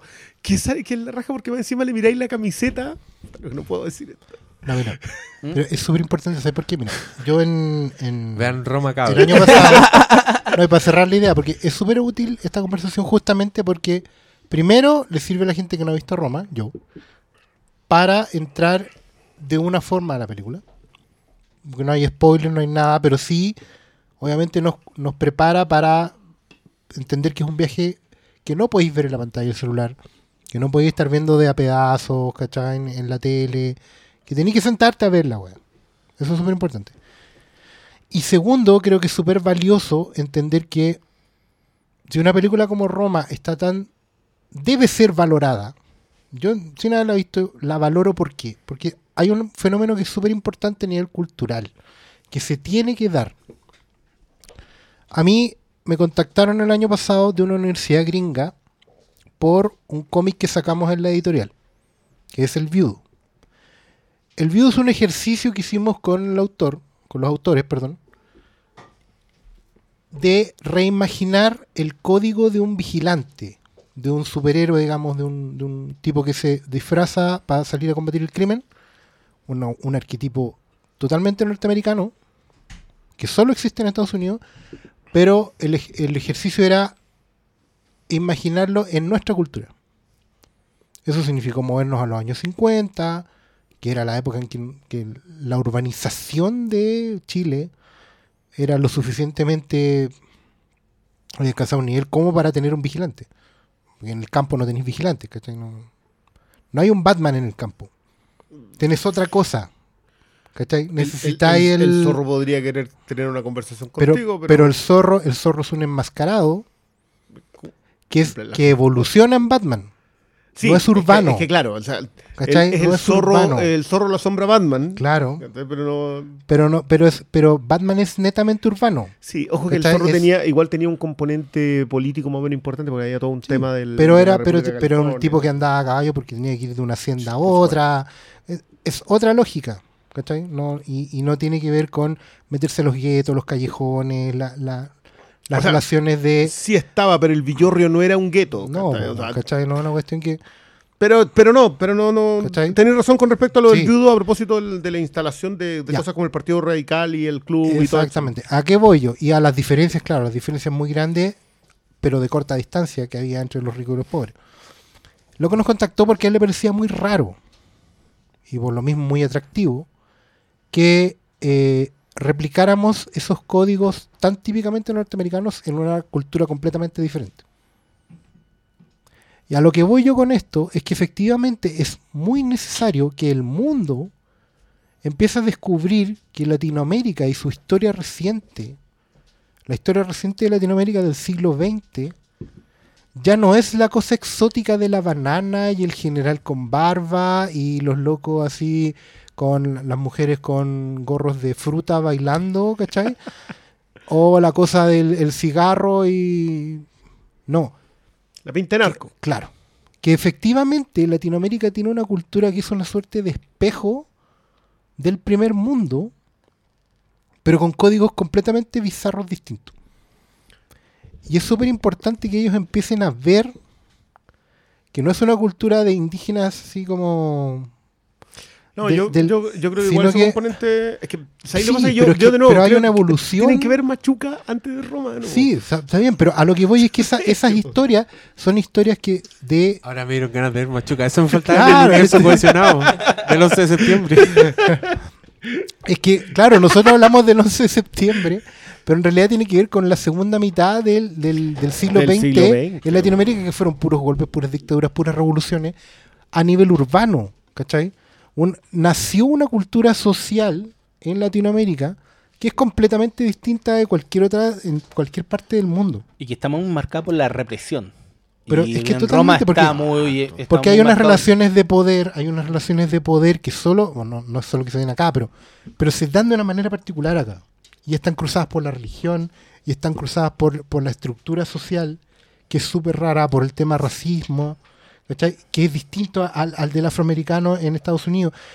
Y también por el consumo cultural que se hacía. Y ahí Y- va y lo, el- lo que y- estamos y hablando la del. mixtura y el mestizaje del cultural de la ranchera con la película gringa, con- porque es cine, pero no es el mismo cine. ¿Cachai? Que hay, una, hay un contraste que es súper fuerte y que hoy en día la gente que vivió eso en su infancia lo tiene que salir a contar, Ya, pero, lo tiene que eh, salir a mostrar. Mira, ¿sabes qué? Es, es brutal porque básicamente todo lo que acabas de decir es aplicable en un 100% a Roma. Eh, yo creo que en general Latinoamérica, la, la cultura de la chancla, que a mí me sigue pareciendo el, eh, que acá le decimos chala o La jota, hawaiana. la hawaiana, como querés. Pero la cultura de la chancla, yo me acuerdo de haber escuchado a alguien así como tú de la Universidad de Albuquerque, que decía que la cultura de la chancla es lo único que une a toda Latinoamérica. Yo creo que hoy hay que sumarle el doblaje latino de los Simpsons, porque de verdad alguien el otro día comentaba, decía que el doblaje latino de los Simpsons ha hecho más por la diplomacia de los pueblos latinoamericanos que 50 años de relaciones exteriores. Y es posible. Entonces, De verdad que tú te puedes comunicar con Es que cualquier que, eh, persona que hable no solo español los en Simpsons, América. el, el, el doblaje latino en general. Sí, Y en general, o sea, No sé, desde. Eso, eso es lo. Ahora, de verdad me gustaría conversar con esto mismo con un colombiano. Los colombianos también tuvieron dictadura, ¿cierto? Deben haber tenido. No De- tuvieron solo marionetas como siguen teniendo. Eh, Deben, haber- deben haber tenido. deben haber tenido. Mm. Porque yo creo que eso es lo otro que nos une. El- el- alguna vez lo conversamos a propósito de por qué el secreto de sus ojos no se puede hacer en ninguna otra parte que no sea Latinoamérica Latinoamérica, o. España. Son los únicos que, que- que pueden tener esa conversación. Lo mismo con la isla mínima, ¿cachai? O lo mismo con cualquier historia que tenga como, como pasa con Memorias de un asesino. Que Memorias de un asesino necesita una dictadura para existir. Claro. ¿Cachai? Necesita un, estadio, un estado totalitario para que la otra historia se cuente. Y tú podías contar, tú podías hacer un remake de Memories of, eh, de Memories of Murder en Valdivia. Claro. O la podías hacer en, en la Patagonia Argentina. Pero no podías hacerla en Estados Unidos. No, y por porque eso cuando hicieron el, el remake del Secretos de tu ojo en, Y, en y- Estados Unidos y- no y funcionó, todo lo que trataban de cambiarle no, no había cómo que funcionara. Ahora, en el caso de la otra Argentina que hicieron esto otro, que fue mm, Nueve Reinas con Criminal, eh, es peor todavía porque tú no podís... La, la gran gracia de Nueve Reinas es Buenos Aires. ¿cachai? No es, es poder llevar esa cultura del pillo del chorro. Del Ah, pero- la aterrizas en una urbe completa que así que se, existe. que se está yendo a la mierda, po. Y además, es que esa lectura en Nueve Reinas es extraordinaria porque más encima te dicen que tú podías ser un estafador. Puede haber alguien al lado tuyo que es mejor estafador que tú. Hay otro que es peor que tú. Siempre va a haber uno que sea más capo, pero al final hay uno que siempre, siempre, siempre te va a cagar. Siempre. Ese te gana, no importa lo que tú hayas hecho. El final de Nueve Reinas para mí es uno... O sea, los dos finales. ¿Y cómo se llama esa canción? ¿Y te acordás de ese tema de Rita Pavoni? Pero, pero, pero es cierto, la unión en Latinoamérica te, puede, te da la posibilidad de ver Roma Ya ver acordé. Machuca y, y de ver Nueve Reinas y de ver El secreto de sus ojos, ¿cachai? Y, y poder identificar los códigos. Si sé que. Ahora, todos son terribles, ¿ah? porque si tú consideras esas tres películas solamente, secreto de sus ojos, Machuca y Roma, eh, las tres se dejan caer en una cuestión súper oscura en Latinoamérica, que es que hemos tenido movimientos sociopolíticos que nos han dejado para la historia. Sí, oye, igual un, un tema secundario es el tema de la exhibición, porque Netflix igual está ganando terreno ya de forma ab- absoluta, ya es parte de la discusión, pero llegó una película de los Cohen que no, se- no pudimos ver acá en Chile en, en cines Roma, por suerte que la pudimos ver, pero, Un esfuerzo de fábula que hay que... Porque fueron ellos los que compraron los derechos de distribución acá. pero nada dice que por ejemplo la película de Scorsese va a llegar acá al cine. Y, Considerando y- que y- la última de Scorsese se estrenó así porque, literalmente porque Dios es grande, no, no tenéis, no tenéis cómo. De veras, po. Sí. Sí, el- sí, sí, sí, silencio. Pero. Eh, Sí, sí, sí, Colombia. te Pero sé. de mafioso con Al Pacino, Robert De Niro y el Pico. No se estrena en los cines, porque nada- igual nada segura, pero. Igual a mí me sorprendió mucho que la de los Cohen llegara al Oscar. Yo de verdad que eso no, lo, no pensé que iba a suceder. Es que son los Cohen. no, pero también está el, el factor de lo que, lo que pasó en este, en este rato que Netflix firmó su incorporación al, a la asociación de, A, a la AMPC, claro, de Movie Producers. Movie claro. Producers. O sea, Netflix se asoció, firmó ya y es considerado un estudio igual a otros. Y yo creo que eso es el paso lógico para que ya ellos empiecen a construir sus propias salas de cine. Sí. yo ¿Cachai? yo Si no el- sé si el les negocio- interesa. ¿Qué- qué- Yo creo, que yo puede creo que, que sí. compren alguna, pero Pues, no, sé no, si les claro, no construir, digamos, pero sí evidentemente la sala Netflix hoy en día se convierte en una extensión del negocio que les da el prestigio que necesitan. Y porque- donde pueden promocionar todas las Porque cosas piensa no tú que, cine, que- po. que hay un tema con, con, por ejemplo, con las exigencias que ellos pusieron para exhibir Roma en algunas salas. Y de hecho, hasta donde yo me había enterado, hasta que tú fuiste, que el Álamo había dicho que no aceptaba las condiciones de Netflix. Que implicaban así como seis semanas mínimo de exhibición, en cierto horario específico, que la sala no el, el complejo no podía dar otra película. era- eran cuestiones bien bien draconianas, ¿cachai? Que eran, cómprate tu cine mejor, pum, ¿cachai? Pero era como... Porque evidentemente, claro, no, no vaya a recaudar millones de dólares por exhibir Roma o cualquier otra película. Que ya está disponible. sala, claro, o en sala. Pero sí te da este salto de respeto de la industria como para que tengas el gran evento. O sea, al que final, más que respeto, yo creo que es de validación. Como Validación que aquí estoy yo, y de... esto es lo que soy capaz. Sí. Y Sí, pero por eso tienen que verme, que era al mira, final lo que busca. ¿De cuánto, ¿De cuándo es Beast of No Nation? ¿Cuatro años? Cinco. Cinco, más o menos. Diría Incluso un pelito menos, quizás. O sea, cuatro no, años tope. no fue antes de True Detective la primera temporada. Yo sé, es cuatro años. pues. Ya. Considerando que esa es la primera película de Netflix como tal. En cuatro años tienen la película más nominada al Oscar del año.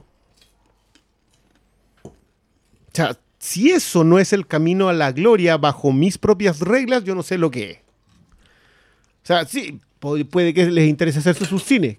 Que no creo, esa cuestión es súper extraña.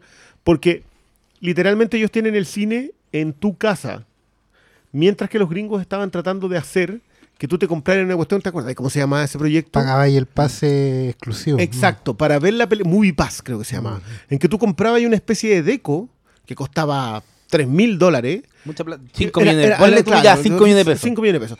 Y tú tenías ahí una- un, un cine en tu casa y, le- y ibas y con- pagabas 50 dólares por ver la película, si querías te juntabas en para todo, de armar, da lo mismo. Pero 50 dólares por ver la película en la comodidad de tu casa. Que estaba en el cine.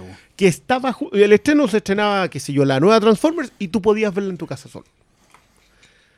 Y eso que todos decían se vuelve una amenaza. Yo me acuerdo haber leído mucho sobre a propósito de que AMC, la cadena de cine, decía que, que no, que ellos no iban a pasar sus películas para eso. O sea, si alguien de una distribuidora le colocaba la película, la película no se exhibía en su sala, no fue la amenaza final. Y nunca pasó nada. Es- era como el, eh, ese pase Y premium. Y en cambio, claro, pase ¿Te premium. acordáis? El, no, el, el otro, el pase premium de suscripción donde tú pagabas como un monto mensual Para poder y teníais a- derecho como a... No recuerdo cuáles eran las condiciones, pero creo que era ya ponle tú tres películas.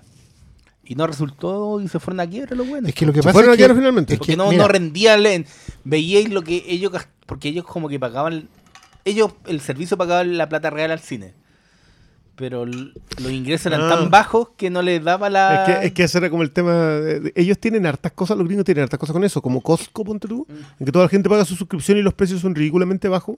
Pero como la gente en general no va a comprar tantas cosas, siguen pagando el precio de la suscripción y el precio de la suscripción les permite al, a Costco Sí, po. poder tener precios bajos. ¿cachai? Claro. Como que lo compensan del otro lado. Pero pues, la a- idea era que era- Premium Pass creo que no es dio. Con eso era que hubiera tanta gente que compré el pase pero no iba al cine Sí. que al final y al final no le Al final la gente no, no, y- compró el y pase. lo- y po. lo- No, no, y el compró problema- el pase no. pero iban. po. Iban, si el problema era que iban, iban demasiado. ¿Cachai? Si el Es que- problema era que la weá empezó a estar debajo de y Costco no tenía para pasarle la plata al cine. Si ese fue el problema, de que los buenos empezaron a quedar sin plata.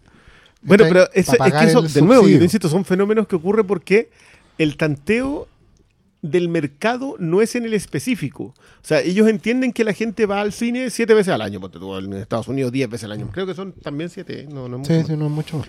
Y como que dicen, ya la gente está dispuesta a pagar por 20 películas al año, pero igual va a ir a ver siete.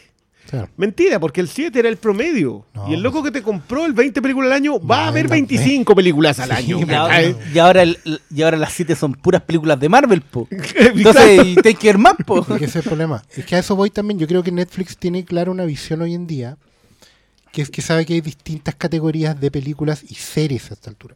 Yo creo que ellos no están haciendo distinciones entre una película y una serie. No, ellos están en Ellos, producto están- ellos, tienen súper claro que la cosa es, son niveles de hype, lo que ellos venden. Entonces, por eso hay series que entregan de a un episodio, hay series que te la entregan completa, hay series que te invitan a No maratonear. están así.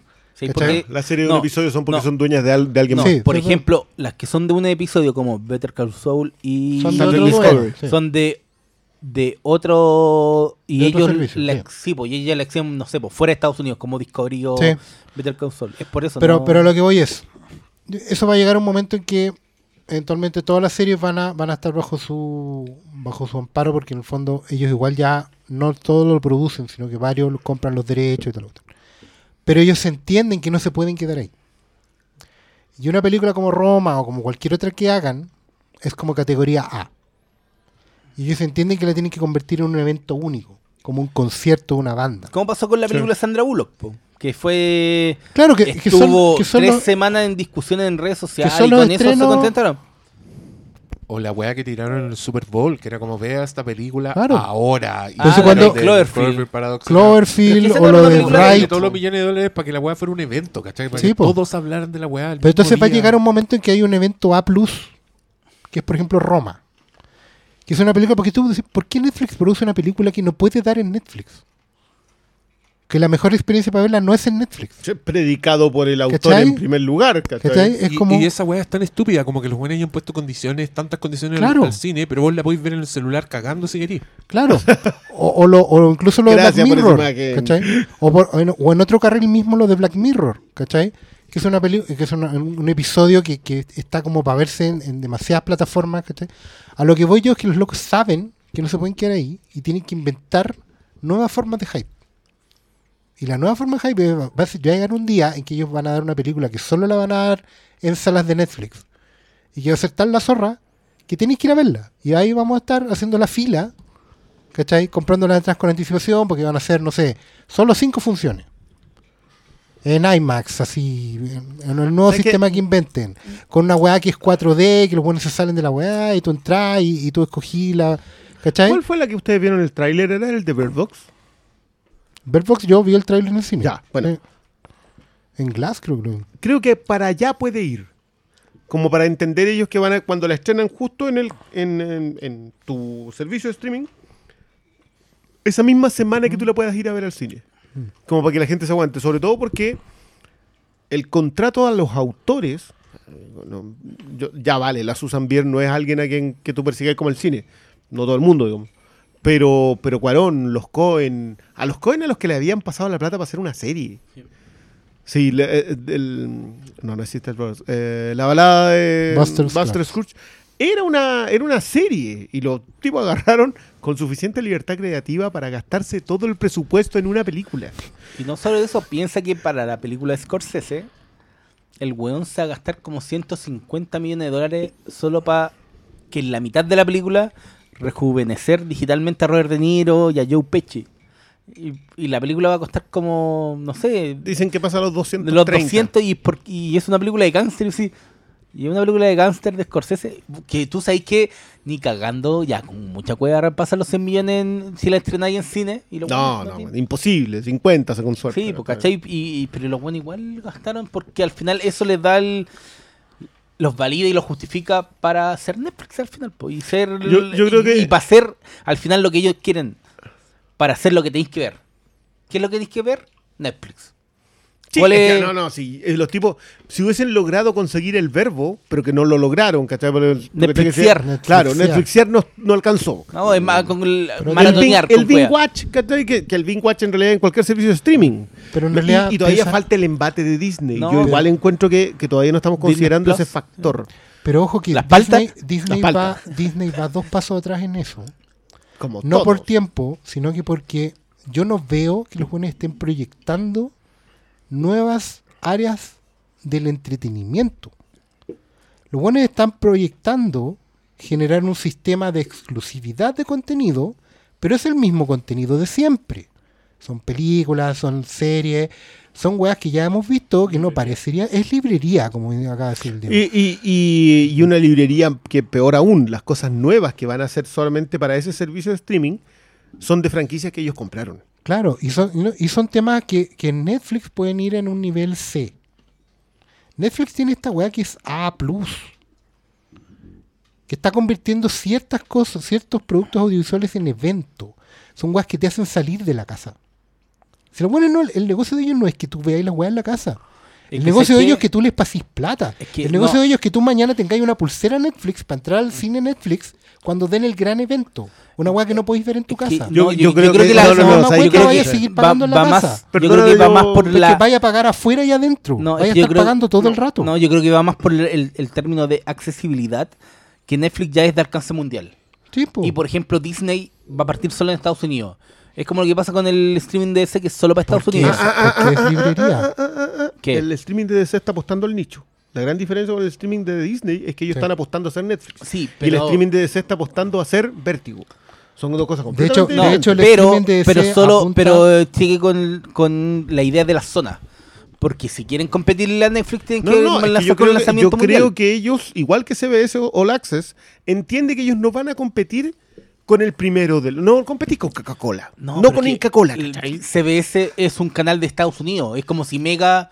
No, es diferente. Y lo mismo, y por lo mismo eh, Warner piensa con DC All Access circunscribirse a su nicho y saber que ese nicho se puede vender para afuera habiendo alguien que te va a pagar por distribuirlo en otro lado. ¿cachai? Pero, pero yo me quiero aproximar a lo, a lo de, a lo de Oscar. La base del negocio de Netflix no es el evento. La Espera. base del- Déjame, déjame aterrizar Es que yo no dije eso. No, no, no. No, no, no, no lo estoy diciendo. Mm. Ellos siempre apostaron a una cuestión contraintuitiva económicamente, que era cimentar eh, un capital, invirtiendo muy agresivamente. Y cada vez que ellos invertían agresivamente, compraban series, hacían series, producían series, com- traían a los Cohen, traían a Scorsese, traían, empezaban a meter que. Todo el mundo en economía decía, lo que está haciendo Netflix va a reventar, la burbuja Netflix, la burbuja Netflix, la burbuja Netflix.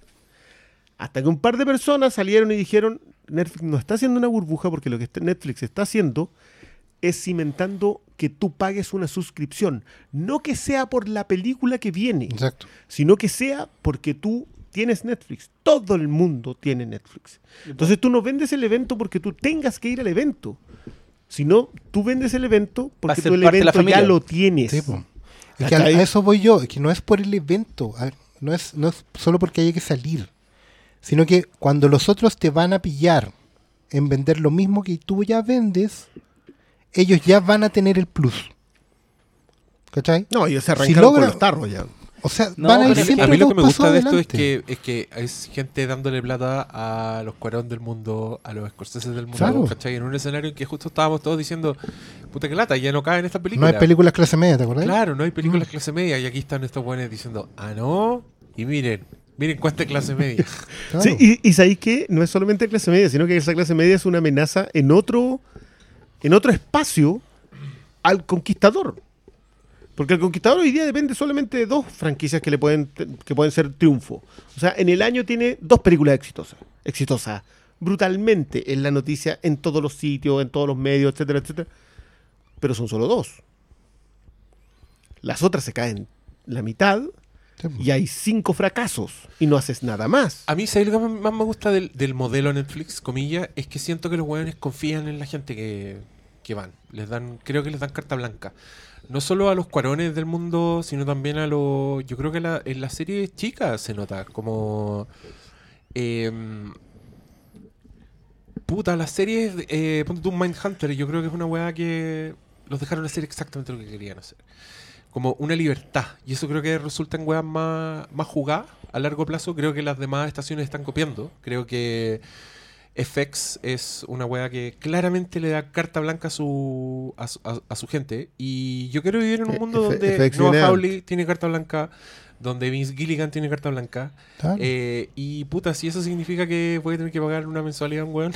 Es maravilloso porque la carta blanca, la carta Se ha, blanca se ha vuelto está casi un sistema de crowdfunding. Sí, porque la- Pero, la, carta claro, blanca está basada justamente en que no te pagáis con comerciales, no te pagáis con rating, no te pagáis con nada de eso. Que pagáis con el fundamento de capital que implica Claro. que la gente vaya a tener tu sistema porque no existe el evento. Claro. Sí, sí o sí. O sea, tú no contratáis HBO porque viene True Detective. No, contratáis porque es HBO. Lo contratáis porque es HBO. Sí, po. Eso expandido a todo. Pero ese, claro, pero ese modelo siempre va a tener el techo que Netflix ya visualizó y está tratando de sacarlo, que es que eventualmente la librería tiene un tiene un tope. Ah, claro. Y ellos lo ¿Cachai? saben que por eso pelearon por, eso- Friends. po. Claro, y por eso saben que en algún momento que no van a tener Friends, pero van a tener Stranger los, Things y van a todo. tener- y los eventos de Netflix, claro. Pero es que eso lo están haciendo hace rato, sí, algo que claro, ahora está en discusión Ahora, porque ahora se nota. ahora se nota porque claro, se está yendo Friends, se va a ir en Estados Unidos, se van a ir las películas de Marvel, pero estos buenos vienen trabajando Porque los últimos años para eso. De verdad Sí, creo de que hecho, los yo buenos creo que van lo único donde están fal- en falencia es En película antigua, No, no, que no, es lo que no, no, se no, dice. no, no, Eso, eso está fuera de conversación porque yo creo que toda esa gente se murió. Me van a perdonar, pero a mí la- el consumidor de clásicos no existe. No, película antigua de dos años, a eso voy. No, eso no, pero ya. no, po. pero para la discusión Netflix es antiguo. Para la discusión Netflix es antiguo. El, para mí el tema es donde van a, per- van a perder es en el apartado superhéroes. Perdón, estoy, estoy, estoy planteándolo en primer punto. Porque pierden Marvel, DC la tienen que arrendar para poder transmitirla Y la van a perder. y la van a, y eventualmente van a, No, en la Estados Unidos. este En Estados Unidos. Pero, ¿qué hizo Netflix antes de que todos dijeran, ah, pero es que ahora no van a estar las Marvel en eh, Netflix y no van a estar las DC en Estados Unidos? Compraron otra empresa que tenía lo mismo, que es Miller World. Entonces, los tipos vienen anticipados y lo compraron hace dos años. Dos, tres años, sí. Este, Antes de que nosotros veamos el problema, Netflix ya lo está resolviendo. Y yo de verdad creo que, Pero que- no les hemos dado ese, No, y el ese punto es mérito. que al final compraron algo que les pertenece y, y al final yo creo que es el, el mayor proof de... Y, los está- y están comprando que- buen precio. que- que no- Igual las series que se están sacando. Sí, se sacaron o- de House of, de Hunting of Hill House. No, o, pi- o piensa que vienen... Es que Sacaron hay- ojo que- no, de, sacaron no de nuevo. No, pero no solo eso. Piensa voy en, el, voy en el 8, me faltan dos. Me faltan No. dos. piensa que estos buenos vienen... Allá, eh, oye, aquí hay unos buenos talentosos en Finlandia. Démosle plata. Y los buenos sacan como... Toda esa, Ah, red, eso- esa eso- red internacional. eso Ahora, tiene dos estábamos hablando al principio de una serie de zombies coreanos. Después viene la serie de alemana de, de puzzle psicológico. Y después vienen y están haciendo cosas en- acá en Chile. Y en todos lados. Y al final la red mundial de Netflix es lo que le va a dar el poder. Si piensa tú que. Dos matices con eso. En Europa, la Unión Europea y, en- y varios países, sobre todo nórdicos, como tienen una alta producción nacional, a Netflix lo grabaron. Le, le impusieron ciertas reglas para entrar fuerte. Eh, ¿Te acordás que, el- que las series de Netflix Marvel solo salen con subtítulos en inglés y en Sí. alemán porque Netflix no tiene el nivel de penetración tiene- en Alemania que tiene el resto del mundo? En España entró hace como una, dos años. Dos máximo, años más o menos. Pero en, pero en España eh, agarró España Antena estaba- 3 y la compró entera. Claro. Entonces metió y, y va a continuar y continuó vis a vis y va a continuar la casa de papel, ¿cachai? Entonces resucitaron Ministerio series que el Tiempo. En Alemania hicieron lo mismo y por eso le están lo que hacen es comprar producciones locales y le meten lucas. Que para Netflix son marginales, pero para las empresas chicas que están haciendo series en todos lados, ah, yo, te- loco, la serie que le están vendiendo a Netflix acá en Fábula pagó Fábula para un par de años. Obvio, pero si piensa que eh, antes del- de, su deba- de su debacle, Nicolás López estaba haciendo una película Sí. con Doña Florinda y esa, esa weá iba a ser un hit latino. Y están en cada zona, yo creo que identifican qué es lo que identifican lo que quieren y, Sí. y tienen claro que No, aunque haya cosas que no les va a funcionar en Estados Unidos, los buenos como tienen un alcance mundial al final saben que Pero mira la casa de papel. Sí. la casa de papel que se llama Money Heist en, en Estados Unidos.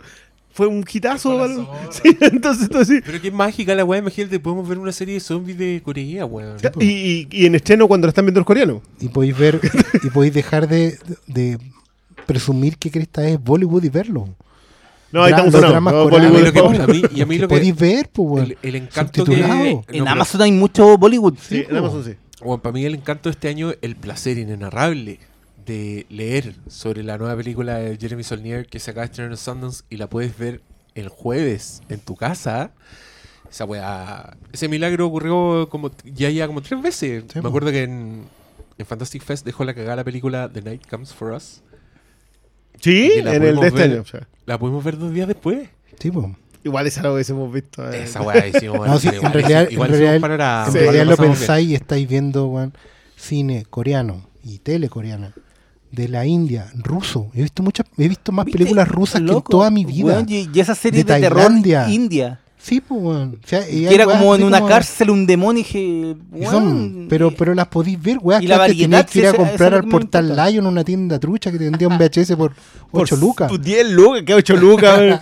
weón. Imagínate qué hubiera pasado si actualmente existiera una productora como la Canon y Netflix viene y compra todas las ideas que tienen O sea. Canon se vende en Netflix. Se vende, por favor. Van ellos, van a picharse. imagínate Homenaje en Conan. Direa. No, yo creo que hay. Yo habría vienen- sido feliz con... en- Loco, vienen muchas resurrecciones de ese material. Porque Netflix, a pesar de que le ha hecho el quite y solamente usó Stranger Things como caballo de batalla, yo creo que va a entender que o sea, Sex Education tiene su base igual en los 80. Deadly Class, yo le veo mucho futuro con eso, porque como está ambientada el 87, pero no metía la fuerza, sino que de verdad, o sea, Reagan es, una, es un ente existente. Eh, también va a tener su éxito por ese lado. Entonces, en algún momento lo que van a hacer es empezar a alimentar el espíritu, pero no necesariamente la estética. Porque entiende, Netflix Sí. absorbe muy bien las críticas. weón. A diferencia de un montón de otras, de otras grandes productoras que les cuesta. Son unas arma- armatostes que se mueven con mucha dificultad. Netflix se adapta en un chasquido de dedo, haciendo alusión a otro, Y, que, y también, no, a otro genocida. y, y que también tiene la misma... Para adaptarse al gusto masivo. Ah, Ah. te llegó tu set de palta. Oye, Manso Charquicast, ¿querí- que- ¿se quieren pasar otro tema? Se pasó. Oye, para, Sí. y esto fue... weón, Esto fue nada. Esto fue el saludo a Cristian Briones. Ahora falta mi saludo. ¿Cómo estás, Sergio? ¿Cómo, cómo estás, Diego? ¿Cómo estás, estuvo, Diego? cómo estuvo NYC? ¿Cómo? Eh, güey.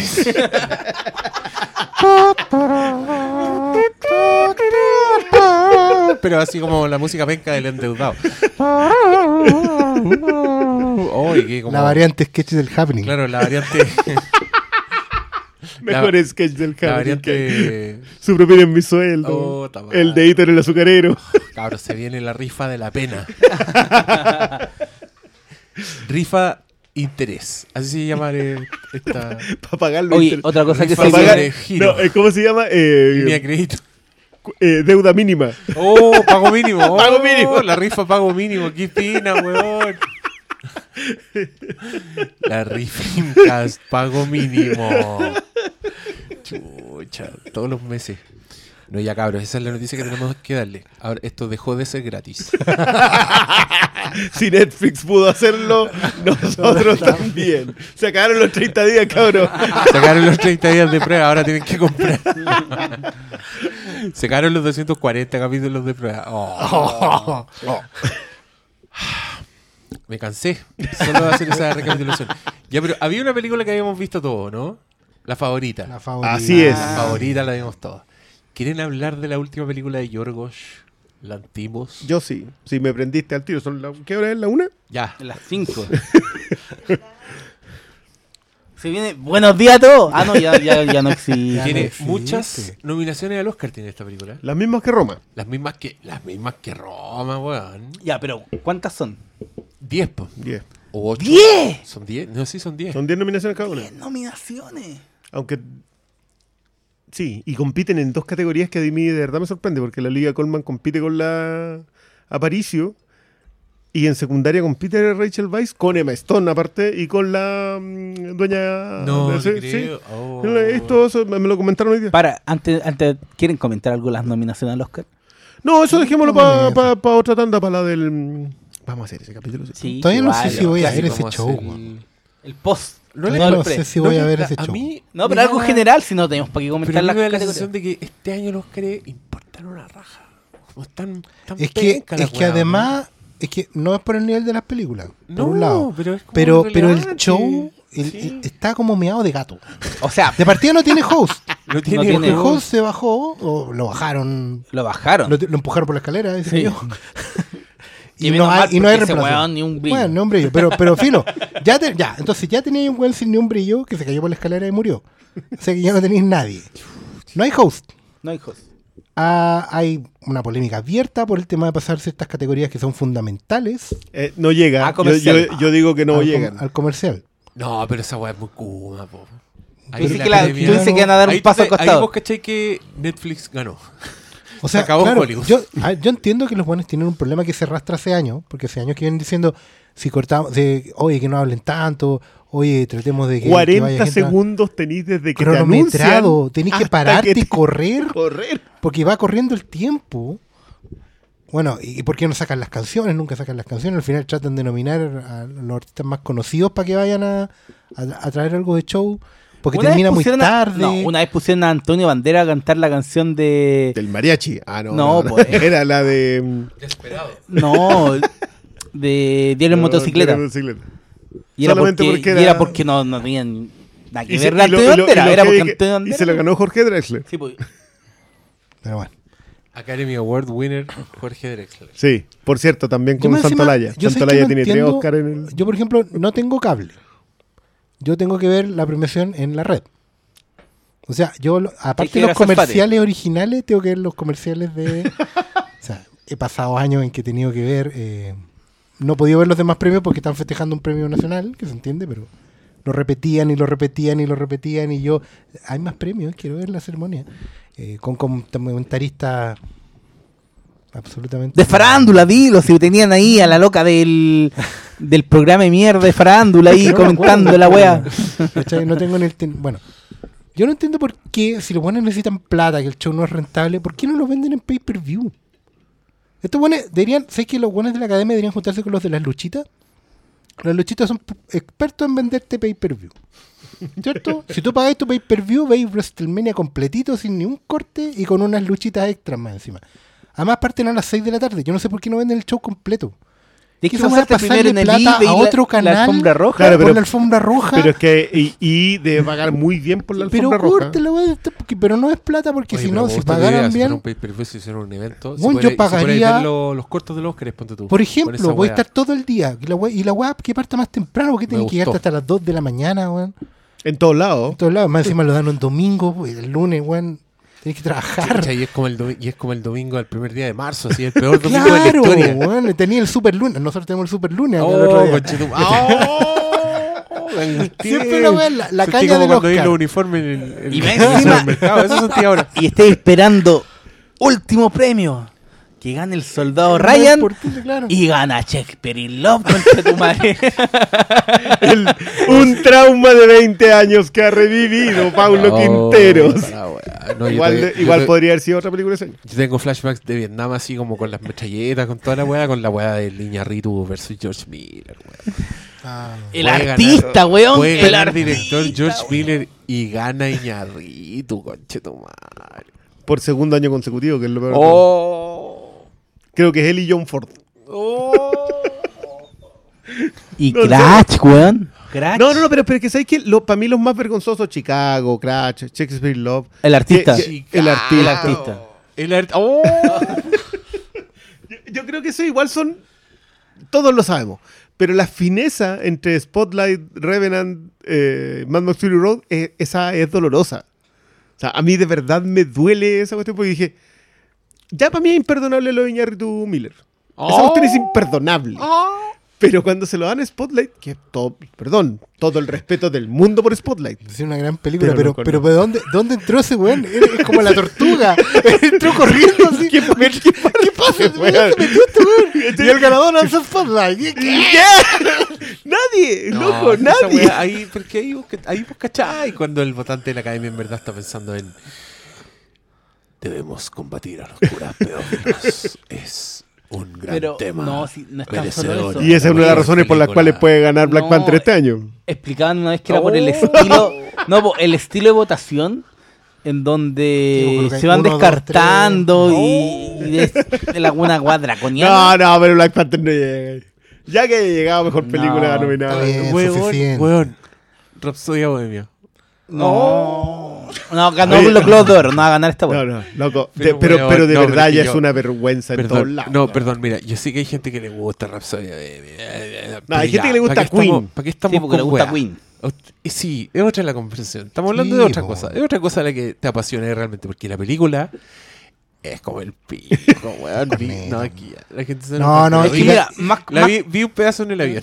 Solo eso quiero decir. Y va, y va a estar el premio de mejor actor al Y cosplay. tenía weón. unas escenas tan ¿Qué es eso? hueonadas. No. Era una escena, tenía una escena de el weón estaba. Además, el loco actúa como Austin Powers despertando la Sí. anestesia. Yeah, baby. Esa es la actuación. El weón- No es una baby. actuación. Pero si no es una actuación. Y weón, aparece este loco y les dice, qué buena banda tienen. Y los otros les dicen, ya no hay banda. El vocalista renunció. Y él dice, ¿ah, sí? Yo creo que no. Yo creo que lo acaban de contratar. Y dije, me estáis weyando. Pero si era una Hallmark movie. Mira, No, una es- escena detrás de otra. es- Era una como se me Hallmark ocurrió un movie. nombre, Queen. Ah, me gusta cómo suena, Queen. es un comunicado de prensa y es mi, chucha, mi, mi- mi ma- mi mayor problema que cuando dijeron esta es una película amparada, patrocinada y con las canciones originales y todo, y yo sabía que iba a ser eh, la agua que terminó siendo. Que Ah, Yo me le encuentro perdonar, valor. Pero, pero la de Ray Charles, que lamentablemente Ray Charles se murió y no pudo verla. No, Oh, ya, Puta, corta esta weá, el nivel, corta esta weá. Perdón, perdón, perdón, malo, perdón. weón. No, ni yo, ni yo, bajo. ni yo, yo no tiraría esa talla, weón. Oh. Ni siquiera califica de talla. Me, está retando la, la, la productora. No. Ay, me- me- estoy- estoy con- voy a quedar con amarilla.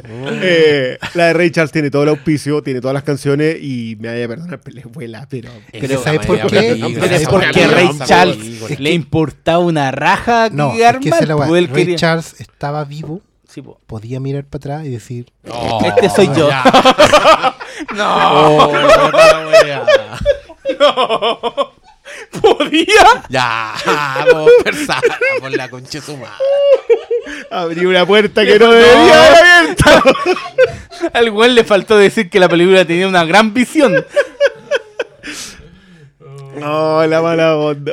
Pero ya, eso sí, de los eh. biopics de músicos, que la mayoría están por- con los mismos states, lo mismo la de Johnny Cash, son tremendas películas. Esta, no le llega- o sea, esta debe estar duodécima en un listado de 10. ¿Cachai? es una cuestión Es que- de verdad que... Pero ¿por qué la nominaron? Si ya, ya se sabía Es que... que- Brian Singer anda con la weadita. ¿Para qué? Mm. Ahora a la media vuelta que se van a tener que dar.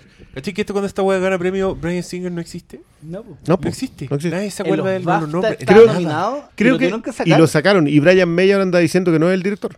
Después de que el Juan dijo, No. es Después de que lo inocente. anduvo defendiendo. Lo de defendió weón dijo- dijo, no hago la película si no es con Brian Singer. No, no, y después de que dijo, es Eh, inocente eh, hasta eh. probar lo contrario. Es bien rasca el, el amigo astrofísico. Bueno, esa es la peliculita que tanto les gusta a usted y que no miraron al Oscar. A mejor película. ¿Sabes Oh. que yo, yo, con todos los problemas que tengo con Black Panther, igual entiendo por qué está ahí, en las 8. Puedo entenderlo. No creo que debería estar. Pero puedo llegar a entender. Pero de verdad que no entiendo lo de Rhapsody Bohemia. No entiendo el tipo de votante que, habiendo visto 10 películas, las películas que fueran, coloca entre las 8 Rhapsody Bohemia. De, de verdad, o sea, es, es una cuestión que se me escapa. Yo lo decía. Si Es tú que es crees que música. Rhapsody Bohemia es una de las 8 mejores películas del año, viste 7 películas en el año. Pero es que es Sí, muy no, raro. sí, yo creo que la experiencia sing along que le llaman en el, que- el musical. igual, es raro porque en Estados Unidos Queen no es tan popular. No, igual No, Queen, No, después del video de Want to Break ¿Qué, Free qué secreto? ¿Qué sabe desapareció en Bryan Estados Singer? Unidos. Del- ¿Qué secretos tiene ¿A quién- Brian ¿A quién, Singer? a quién le sacó la fotito Mm. Brian Singer? Bueno, aparte de cabros chicos. Ah, ah. pero ya. Y no es chiste, weón. Esa weón no es chiste. Pero- No, no, no lo saben, pero. Vamos, algún día vamos a ver la No, la sí, era una de las. Renfro, y ¿Sabéis qué? Mira, yo el otro día también estaba viendo Spotlight porque estaba seguro que mi mujer la había visto y según ella no la había visto, yo estoy seguro que la vio, pero se le había ¿Y olvidado. la vieron entera? Y la vi entera. ¿no? Y dijo que no, esta es la primera vez que la vi. Sí. Ah, ya. Ahí, ahí No, no, No, yo me sabía la así como le ya, mira, pero se va a ver Cristian. ¿Cuántos años lleváis de casado? 20. No discutáis, weá. No, estáis locos. Entonces, ¿en ¿qué estamos? No me discuta. No me discutas. No me discuta. Yo estoy casado, no me discutas. bueno, yo no estoy casado, pero me se corre. Eh, ¿Qué Y- fue eso como que pasando el dato? no, yo. Ah, ya. ¿Para qué? Si yo 20 años igual. Yo soy abogado. Eh, Pero para, ¿estáis entre los 50 mejores matrimonios de Chile? de, de 49. Está muy bueno eso. eh, Oye, que están chicha fresca perdón, estaba viendo Spotlight. Está bien. Estaba viendo Spotlight. vacaciones. ¿Estáis viendo Spotlight? Y en Spotlight hablan mucho del concepto de sobreviviente del abuso sexual. Que es muy bueno porque eh, uno de los muchachos le dice, yo, todos los muchachos que conocí, o se fueron a la, se entregaron a la botella, o peor, a la aguja. Y eh, por algo nos llamamos supervivientes. Porque sobrevivimos a Yo eso. tuve suerte. Claro, yo tuve suerte. Y llevo un pedazo de escena además y que es una cuestión Sí. dentro de una oficina como si nada, ¿cachai? Y que después te la remata con la secuencia en el columpio, que es una cuestión desgarradora, Oh. Una película que merecía estar en el Oscar. nominada, pero no va a ganar la Y sabéis que a mí me quedo dando vuelta a eso y de verdad, de verdad, de verdad, creo que es algo que hemos dicho muchas veces, pero tarde o temprano hay que hablar de lo de Brad Renfro. Porque ese loco no sobrevivió. Para contextualizar a la gente, Brad Renfro es un actor eh, que salió en una película de Brian Singer anterior a Los Sospechosos, o posterior, Posterior. posterior, Posterior. que se llama At Pupil. Inmediatamente posterior. Y antes de los X-Men. Que fue cuando el weón tenía toda esta fama de ser el mejor eh, nuevo director. Nuevo director, Y claro. al weón le pasan una novela de Stephen King. Entonces el weón está. Big poder eh, Sí. Brian Singer. Bueno, Brad- después de, de esa película, de- no, no exactamente esa película, pero en realidad la carrera de Brad Renfro nunca despegó. O sea, weón se fue perdiendo, se fue perdiendo y finalmente murió en extrañas circunstancias. De drogas, ¿no? De droga, básicamente. sobredosis.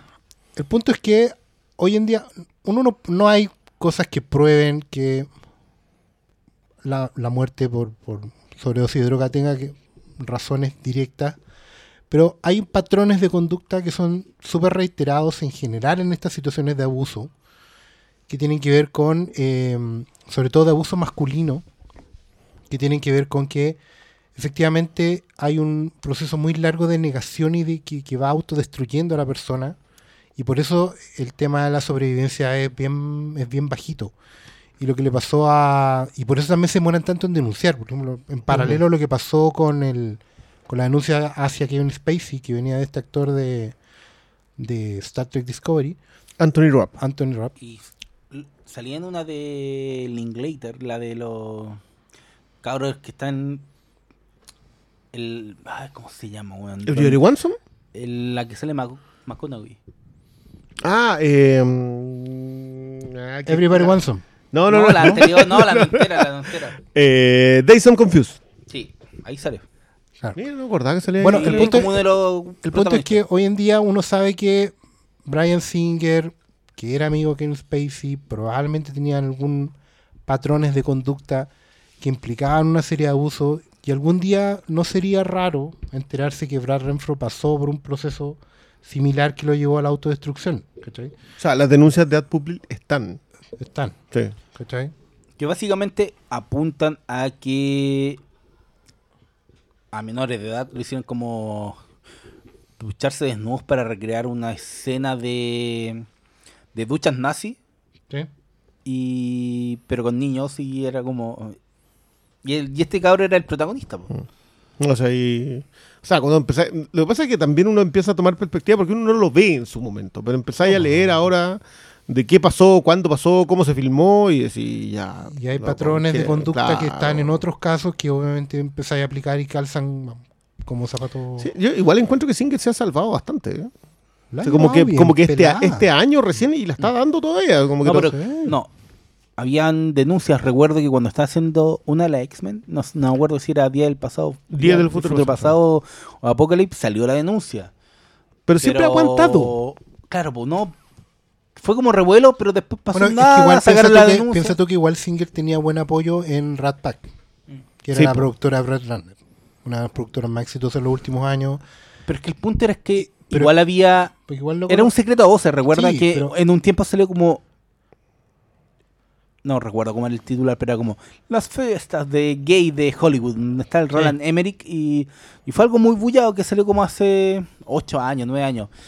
Pero claro, Sí, como que tú lo leí como en foros, pero no era como lo que pasa ahora que en, Claro. Tampoco que- redes sociales para comunicación más directa. Lo que pasa es que había.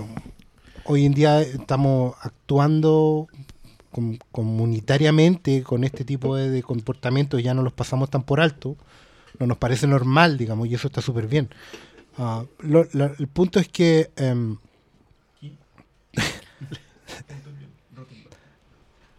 estamos teniendo un, un Estamos- problema sí, técnico. estamos- no, no, no, estamos con producción. claro. Estamos tratando de averiguar quién, porque el tema con Rhapsody de Bohemia es que ante la salida de Singer, que es muy previa al final de la película, No, no, si faltan como. pero toda la edición Po- no estaba. Pero en el montaje. En la post- eh, postproducción no. Ni, ni No, si fueron como dos semanas de, de filmaciones más toda la pos- postproducción. Eh, se hace cargo el eh, Fletcher, creo que es el apellido. que Brendan este Fletcher. Mm, Brendan Fletcher. sí. No, ese es dibujante. po. Ah, sí. Sí, es muy bueno. Eh, Bueno. Gary, Gary. Gary Bueno, no importa. Es el que dirige la de Hugh Jackman con el Taron Edgerton, que va a ser eh, Elton John. Elton John. Eh, y que es uno de los protagonistas de Lock, Stock and Two Smoking Barrels, pero no le importa nada eso. Porque claramente la de Guy Ritchie no le importa nada. O sea, nadie ni siquiera ha mencionado que Aladdin la dirige Guy Ritchie.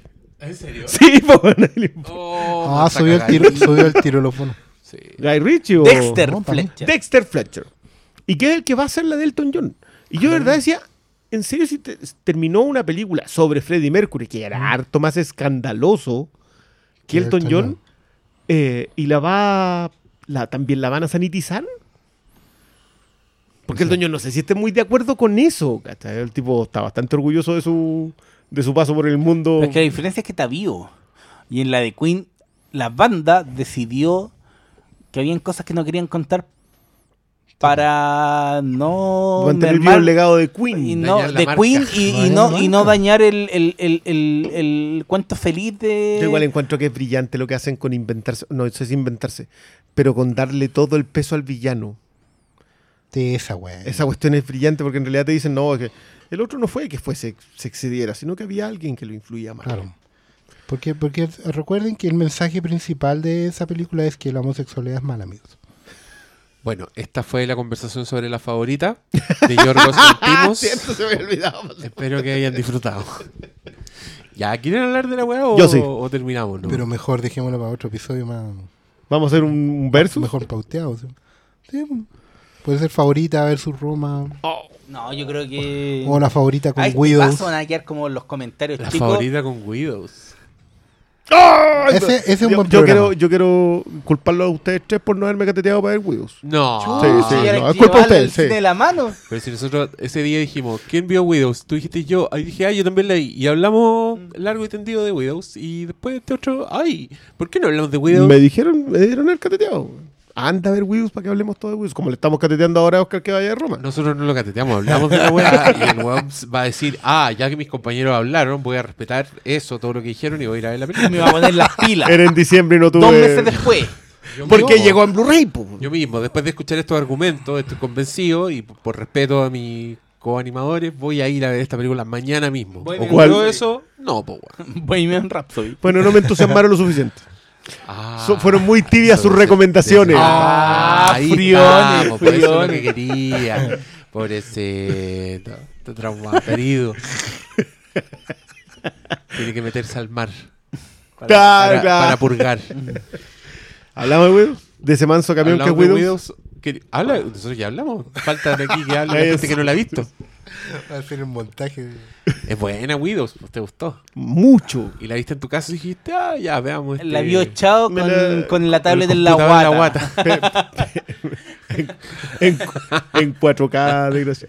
Ah, ahora sí. Póngala, póngala. En la vez Ah, ¡Ay, venga, polgar! No, ahí sí que te la tiro como. Ten, pum, Toma. pa. Ahí tenéis la pantalla. en la guata no Te me cae la. UHD en la cachetada. así. Con True Motion. Como, como el, me- el meme del perrito que le tiran la chala, pero aquí le tiraron la tiraron el, el, el LCD. El, pa. el OLED. Se lo tiraron así. pa. Pero bueno. Manso camión que es Widows. Nada, yo creo que es una de las mejores heist movies. Así. mucho tiempo. Y yo diría desde Hit. O sea, ¿Tú no sé si hay una A mí lo intermedio. que me sorprende que igual venía con ruido de. fue Oh, justamente lo que dije. Yo dije, si a usted le gusta Hit, vayan a esta película. Es que, es que yo de verdad yo creo que haya otra entre medio. Si de- en serio es una pero cuestión. caché que cuando salió Widows, yo recuerdo perfectamente que decían, oye, esta puede estar nominada en varias categorías. Por lo menos las actrices la están tirando segura y no pasó nada. po. O sea, yo Como creo que se le la. olvidó a la gente que estaba Widows. ¿Cómo se llama el, el- la jirafa esta? Eh, de Vicky. Elizabeth de Vicky. La jirafa, weón. La jirafa más hermosa de la despectivo. historia. A Ok, las ya, amigas el- feministas el- el- eh, el escuchando este. este podcast El flamengo este. Cancelado. ¿Por qué? Si la mina es alta. weón. Pero. Y todos pero entendieron, todos entendieron, no se hagan los sí. Sí, todos saben de quién está hablando. Sí, por la- Bueno. la, jirafota esa, qué onda, loco. Tiene como 3 metros de cuello. ¿De qué otra forma le voy a decir? Y Es así. manso es personaje, real. Y se ve hermosa. Meo personaje. Es el tremendo personaje, una cuestión Sí. que yo de verdad no podía creer lo, lo mucho que crece, lo rápido y lo orgánico que se siente el crecimiento del personaje. O sea, es ella y, y yo creo que Michelle Rodríguez no actuaba tan bien desde Gear Fight. Ah, Así como de la primera a la última no había tenido nada ¿Tú entre no medio. viste Rápido y Furioso 5, po? Sí, la 5 sí la vi. No, Ahí esa sí no que sale, en actúa esa no sale. esta sí la vi. Po. Y la 5 es la buena. No, pues él- ella vuelve en la 6. Sí, con un ¿Y cameo al acaso? final de la 5. No, es En que la una- 6 ya en no. una No, pues la cinco no de sale cameo. ella, ¿Una po, foto la ¿podría? hicieron? Sí. No, en la foto no, nomás, no po. califica de cameo. Bueno, ahí- no, sí, no, no, y qué cameo. No, Oye, pero lo que están no. dispersos. Hoy día andan, pero la pelota es un pinball Bueno, así, pim, ¿qué. ¿qué les pareció la favorita? No, si la que favorita. Widows. Ah, No, sí, podemos dejar en un favorita Widows. Podemos dejar en favoritas a Widows. Ahora yo quiero hablar largo y tendido de la favorita, pero creo que no está el ambiente para hablar del No. antiguo. sí, están, están medio cansados. como- ¿Cuánto llevamos ya? Llevamos dos horas. ¿Recién? No, falta todavía. Ay, te tiene más cuerda que. Ya, pues lánzate a ver si prende. Fran, ¿tú quieres hablar de la favorita? No, Sí. no, No, ni ella que no, quiere hablar. Ya, era. Era buena la favorita. pues. Yo también la fui a ver ahí en, en el extranjero. ¿En el Álamo? También.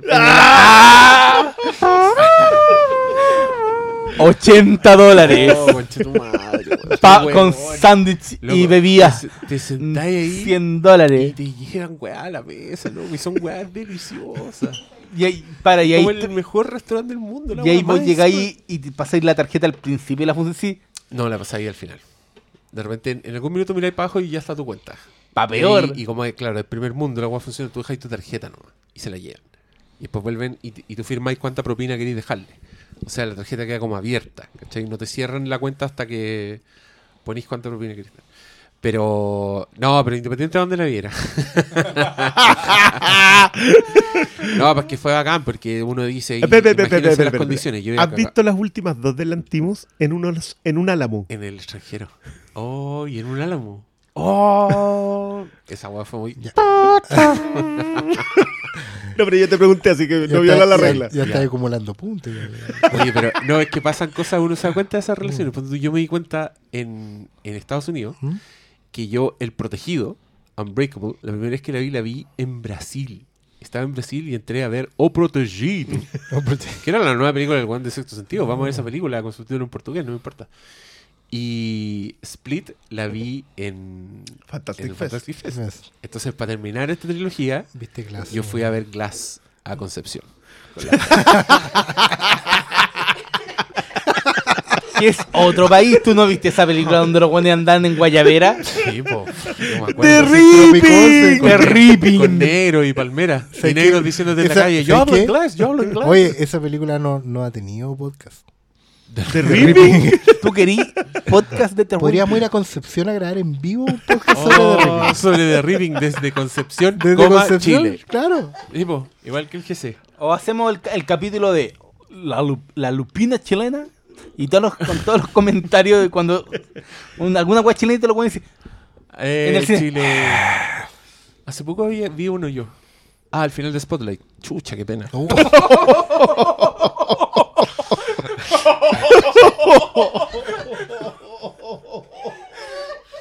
Es que era, Esta heavy, guava era como de- se han registrado casos en Maipú, Chile. Y uno ahí, ¡uh! sí, pues, No, sa- sale el pequeño cotolengo. Oye, pequeño bueno, en esta parte va a cotolengo. salir un comentario No. que dice esto no le gusta de Sati. claro, esa ti está más cerca, le critiqué. Yo sé que pensaba, dije, critiqué, debería estar muy contento estos días porque cualquier programa que haga ahí tiene que hablarse de muy buenas películas que están eh, estrenadas en la temporada de premios. Como Le fue, mal, le fue mal, le critiqué en esta pasada. Sí. hace como dos semanas creo que me, re- me retuitearon a le critiqué porque estaba defendiendo Black Panther. Puta la wea. Uno le diga, wea. Y hoy día Lo me retuitearon algo de defendiendo Venom, defendiendo. No, lo de, lo de Venom. ¿Quién eh, está defendiendo a Venom? Agarra tu WhatsApp y revísalo. Oh, oh, Lee las fotos de que te mandan. Menos mal que ya no estoy tan Pero Así ¿sabes se- qué? así se llama este Eso está capítulo. mal, Oh. ¿cachai? Porque están reaccionando a estos cri- estos critiquitos de la internet, weón. O sea, a Están mí, a la ¿nosotros? saga, no ellos, Ah, pues, ya. weón. a mí me, da risa el fenómeno de. Uy, yo no sé qué es lo que le dieron. Le están pidiendo más. No, weón, le pedimos la justa medida a la weá nomás. O sea que más encima, la- e, esa es la parte terrible. Como que, Como que pedirle lo, lo mínimo. no, pero es que Es más. eh, más encima que lo mínimo en una película de superhéroe es mínimo, loco. Es mínimo. O sea, ahí es donde nosotros entregamos. ¡Nos entregamos! y en donde decimos que Venom es un personaje corneta, weón. Pero es que- Era un Spider-Man no, no, no, con no, traje perdón. Yo, negro. yo creo que un- yo creo que los personajes con este pueden darte grandes cosas. O sea, Pero no, no vamos a conversar acá de, de- de David Haller. Está ahí, no- pero es Venom. Oye, a mí hoy día me llamaron, me llamaron del diario para preguntarme cuál era la película romántica que yo recomendaba para el 14 Ah, de de, febrero. hoy de veras, esa oh, para, ¿Llamaron oh, ustedes? Este, espérate, No, no. este capítulo sale el 14.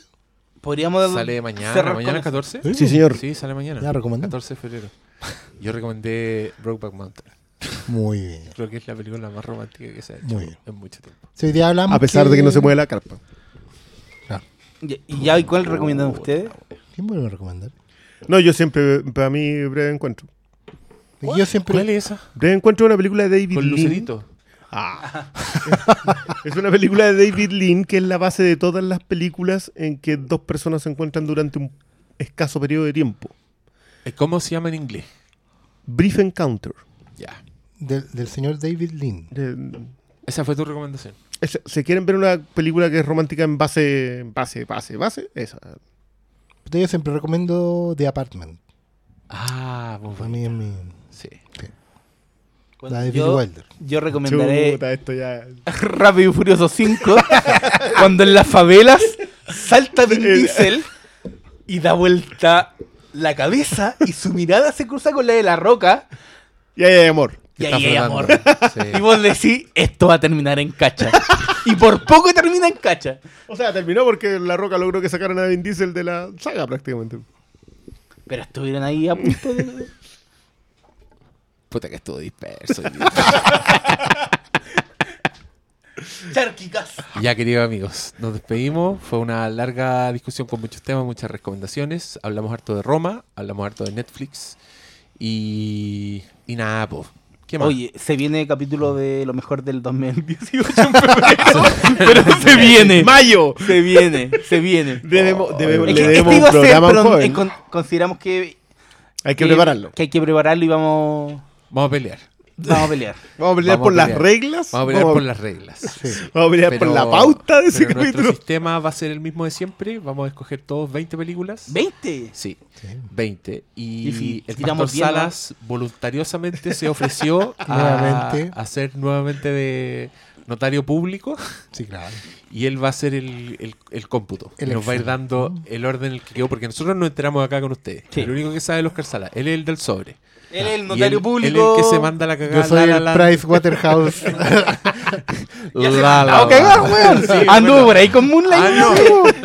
Ah, no, no. no es, no es quinto, es cuarto. No, no, quinto, cuarto. Y, y cambia todo para abajo. Moonlight nosotros la tuvimos en el listado de ese Caché lo año. poco que sale de Moonlight, weón. Moonlight. Sí Moonlight. Y para mí una de, de la No. romántica, por cierto, también la metería. Pero Moonlight Sí, estuvo en nuestra pero- lista. Sí. Tuvo en nuestras listas, pero tuvimos, la, tu- la tuvimos en las listas, pero llegó como así, como en el tope arriba. Sí. Las cinco creo que estaba. Hay que revisar. Hay Alguien que- tiene. ah, Pero a mí igual me gusta, a mí me gusta ver cómo han envejecido las películas. Porque ponte tú, yo creo que eh, The Florida Project, que es como. Sí. Es de la misma época, ¿o no? De Sí, la misma estaba en la época de Moonlight. misma. sí. Creo que ha envejecido mucho mejor. Onda en mi cabeza, es mucho más memorable. Es una weá así. Wow. Como que Moonlight, igual tengo que concentrarme y decir, ¿cuál era Moonlight? Ah, Mm. ya. No sé si a alguien más le pasa eso. Pero, y con, y con La La Land también, que La La Land igual sigue, sigue siendo buena, ¿o no?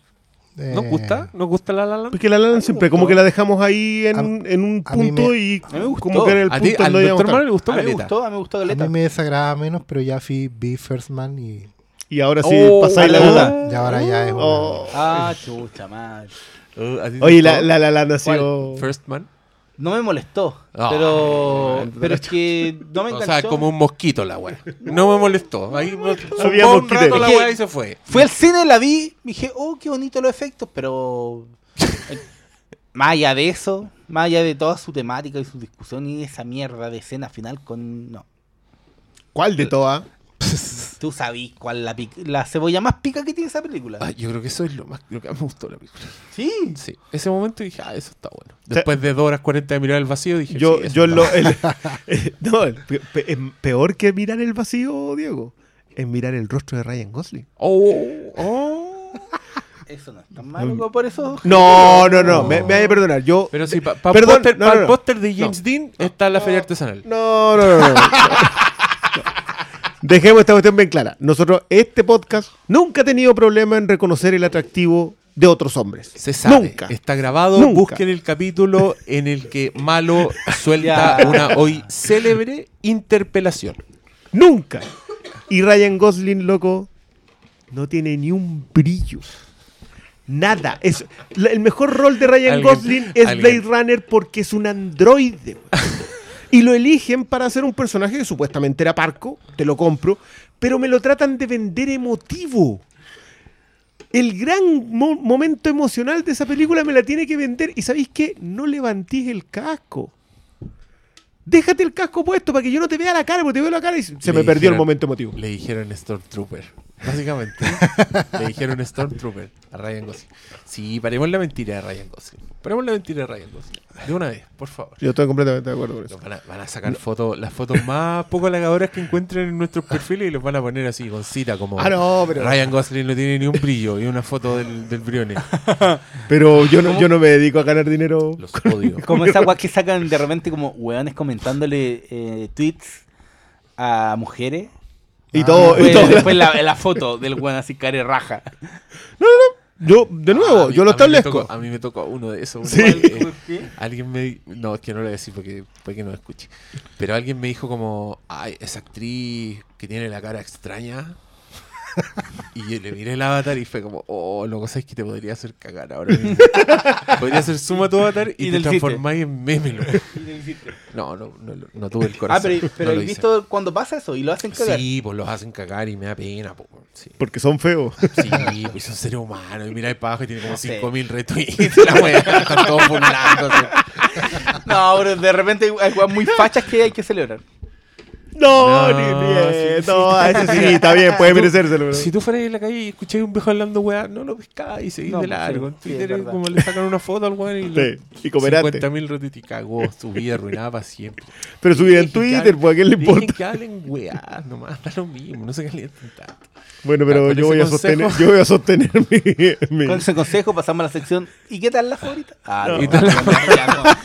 No, pero igual yo creo que First Man es una. Es una farsa. Igual, yo creo, solo, solo a modo de teaser, que si este año los Oscars se reparten entre Roma la favorita, Roma la favorita, una por medio, yo voy a decir ya todo bien. Filo. Buenas noches. Sí, a las dos y media de la mañana. mi- esas son mis expectativas para los Oscars.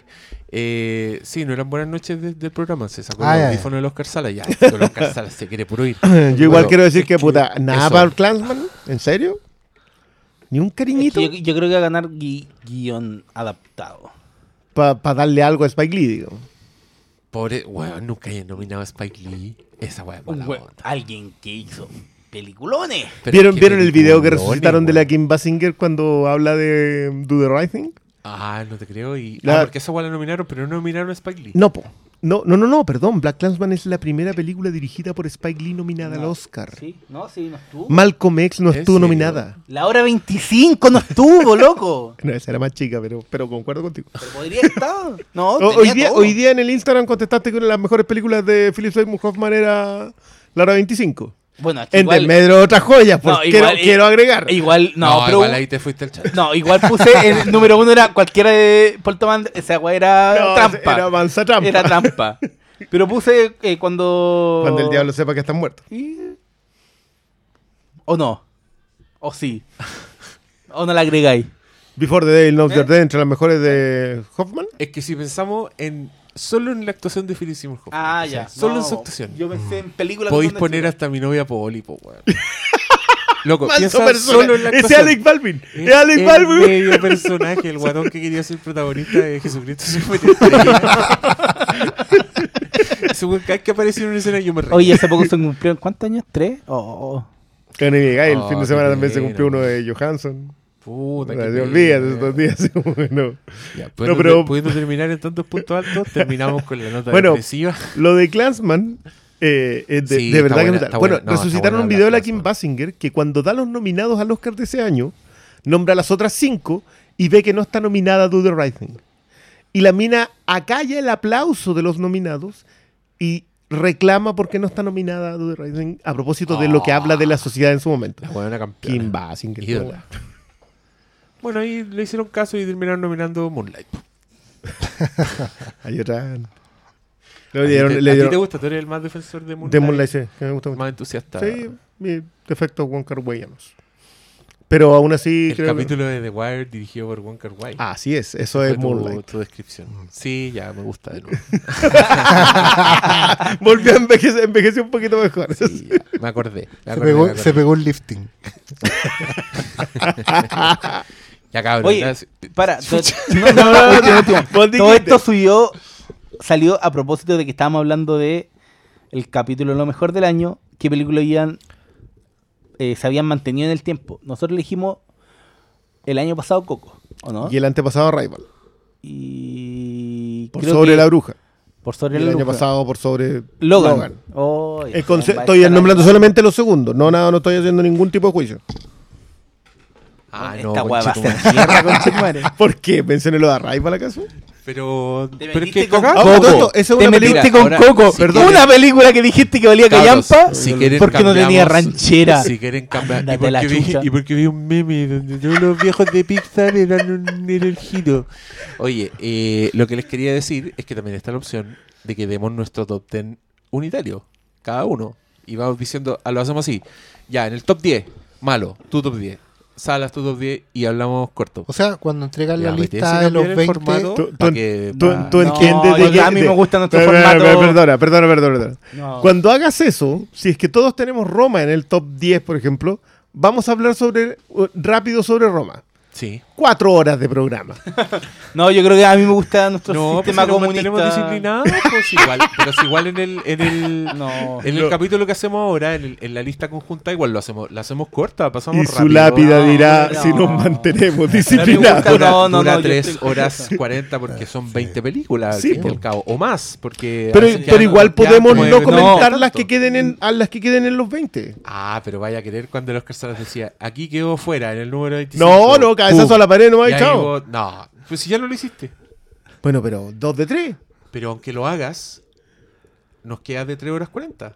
Que está bien. Para mí es una duración aceptable. Sí. Entonces yo creo que si, lo- si cambiamos la modalidad, igual podemos hacerlo. No, la modalidad ya está. Sí. igual, es igual, nomás. ojo que Sí, igual No, no. entregar Sí, la sí, lista. Si no, para eso Ya. hacemos un Hey, podcast recuerden que igual al entregar las listas, el top 10 está. Sí, Sí, po. Porque yo tengo las listas individuales y la lista Claro. mixtura. O sea, igual se podrían publicar para los usuarios que paguen por el Patreon. Está mala la cosa, cabrón. No, no, el, El cine es pago muy mínimo. caro, bueno. El pago mínimo pago con el pago mínimo. 25 dólares, weón. Conche tu madre. ¿Ustedes creen que esa foto con Rico MacPato Es gratis.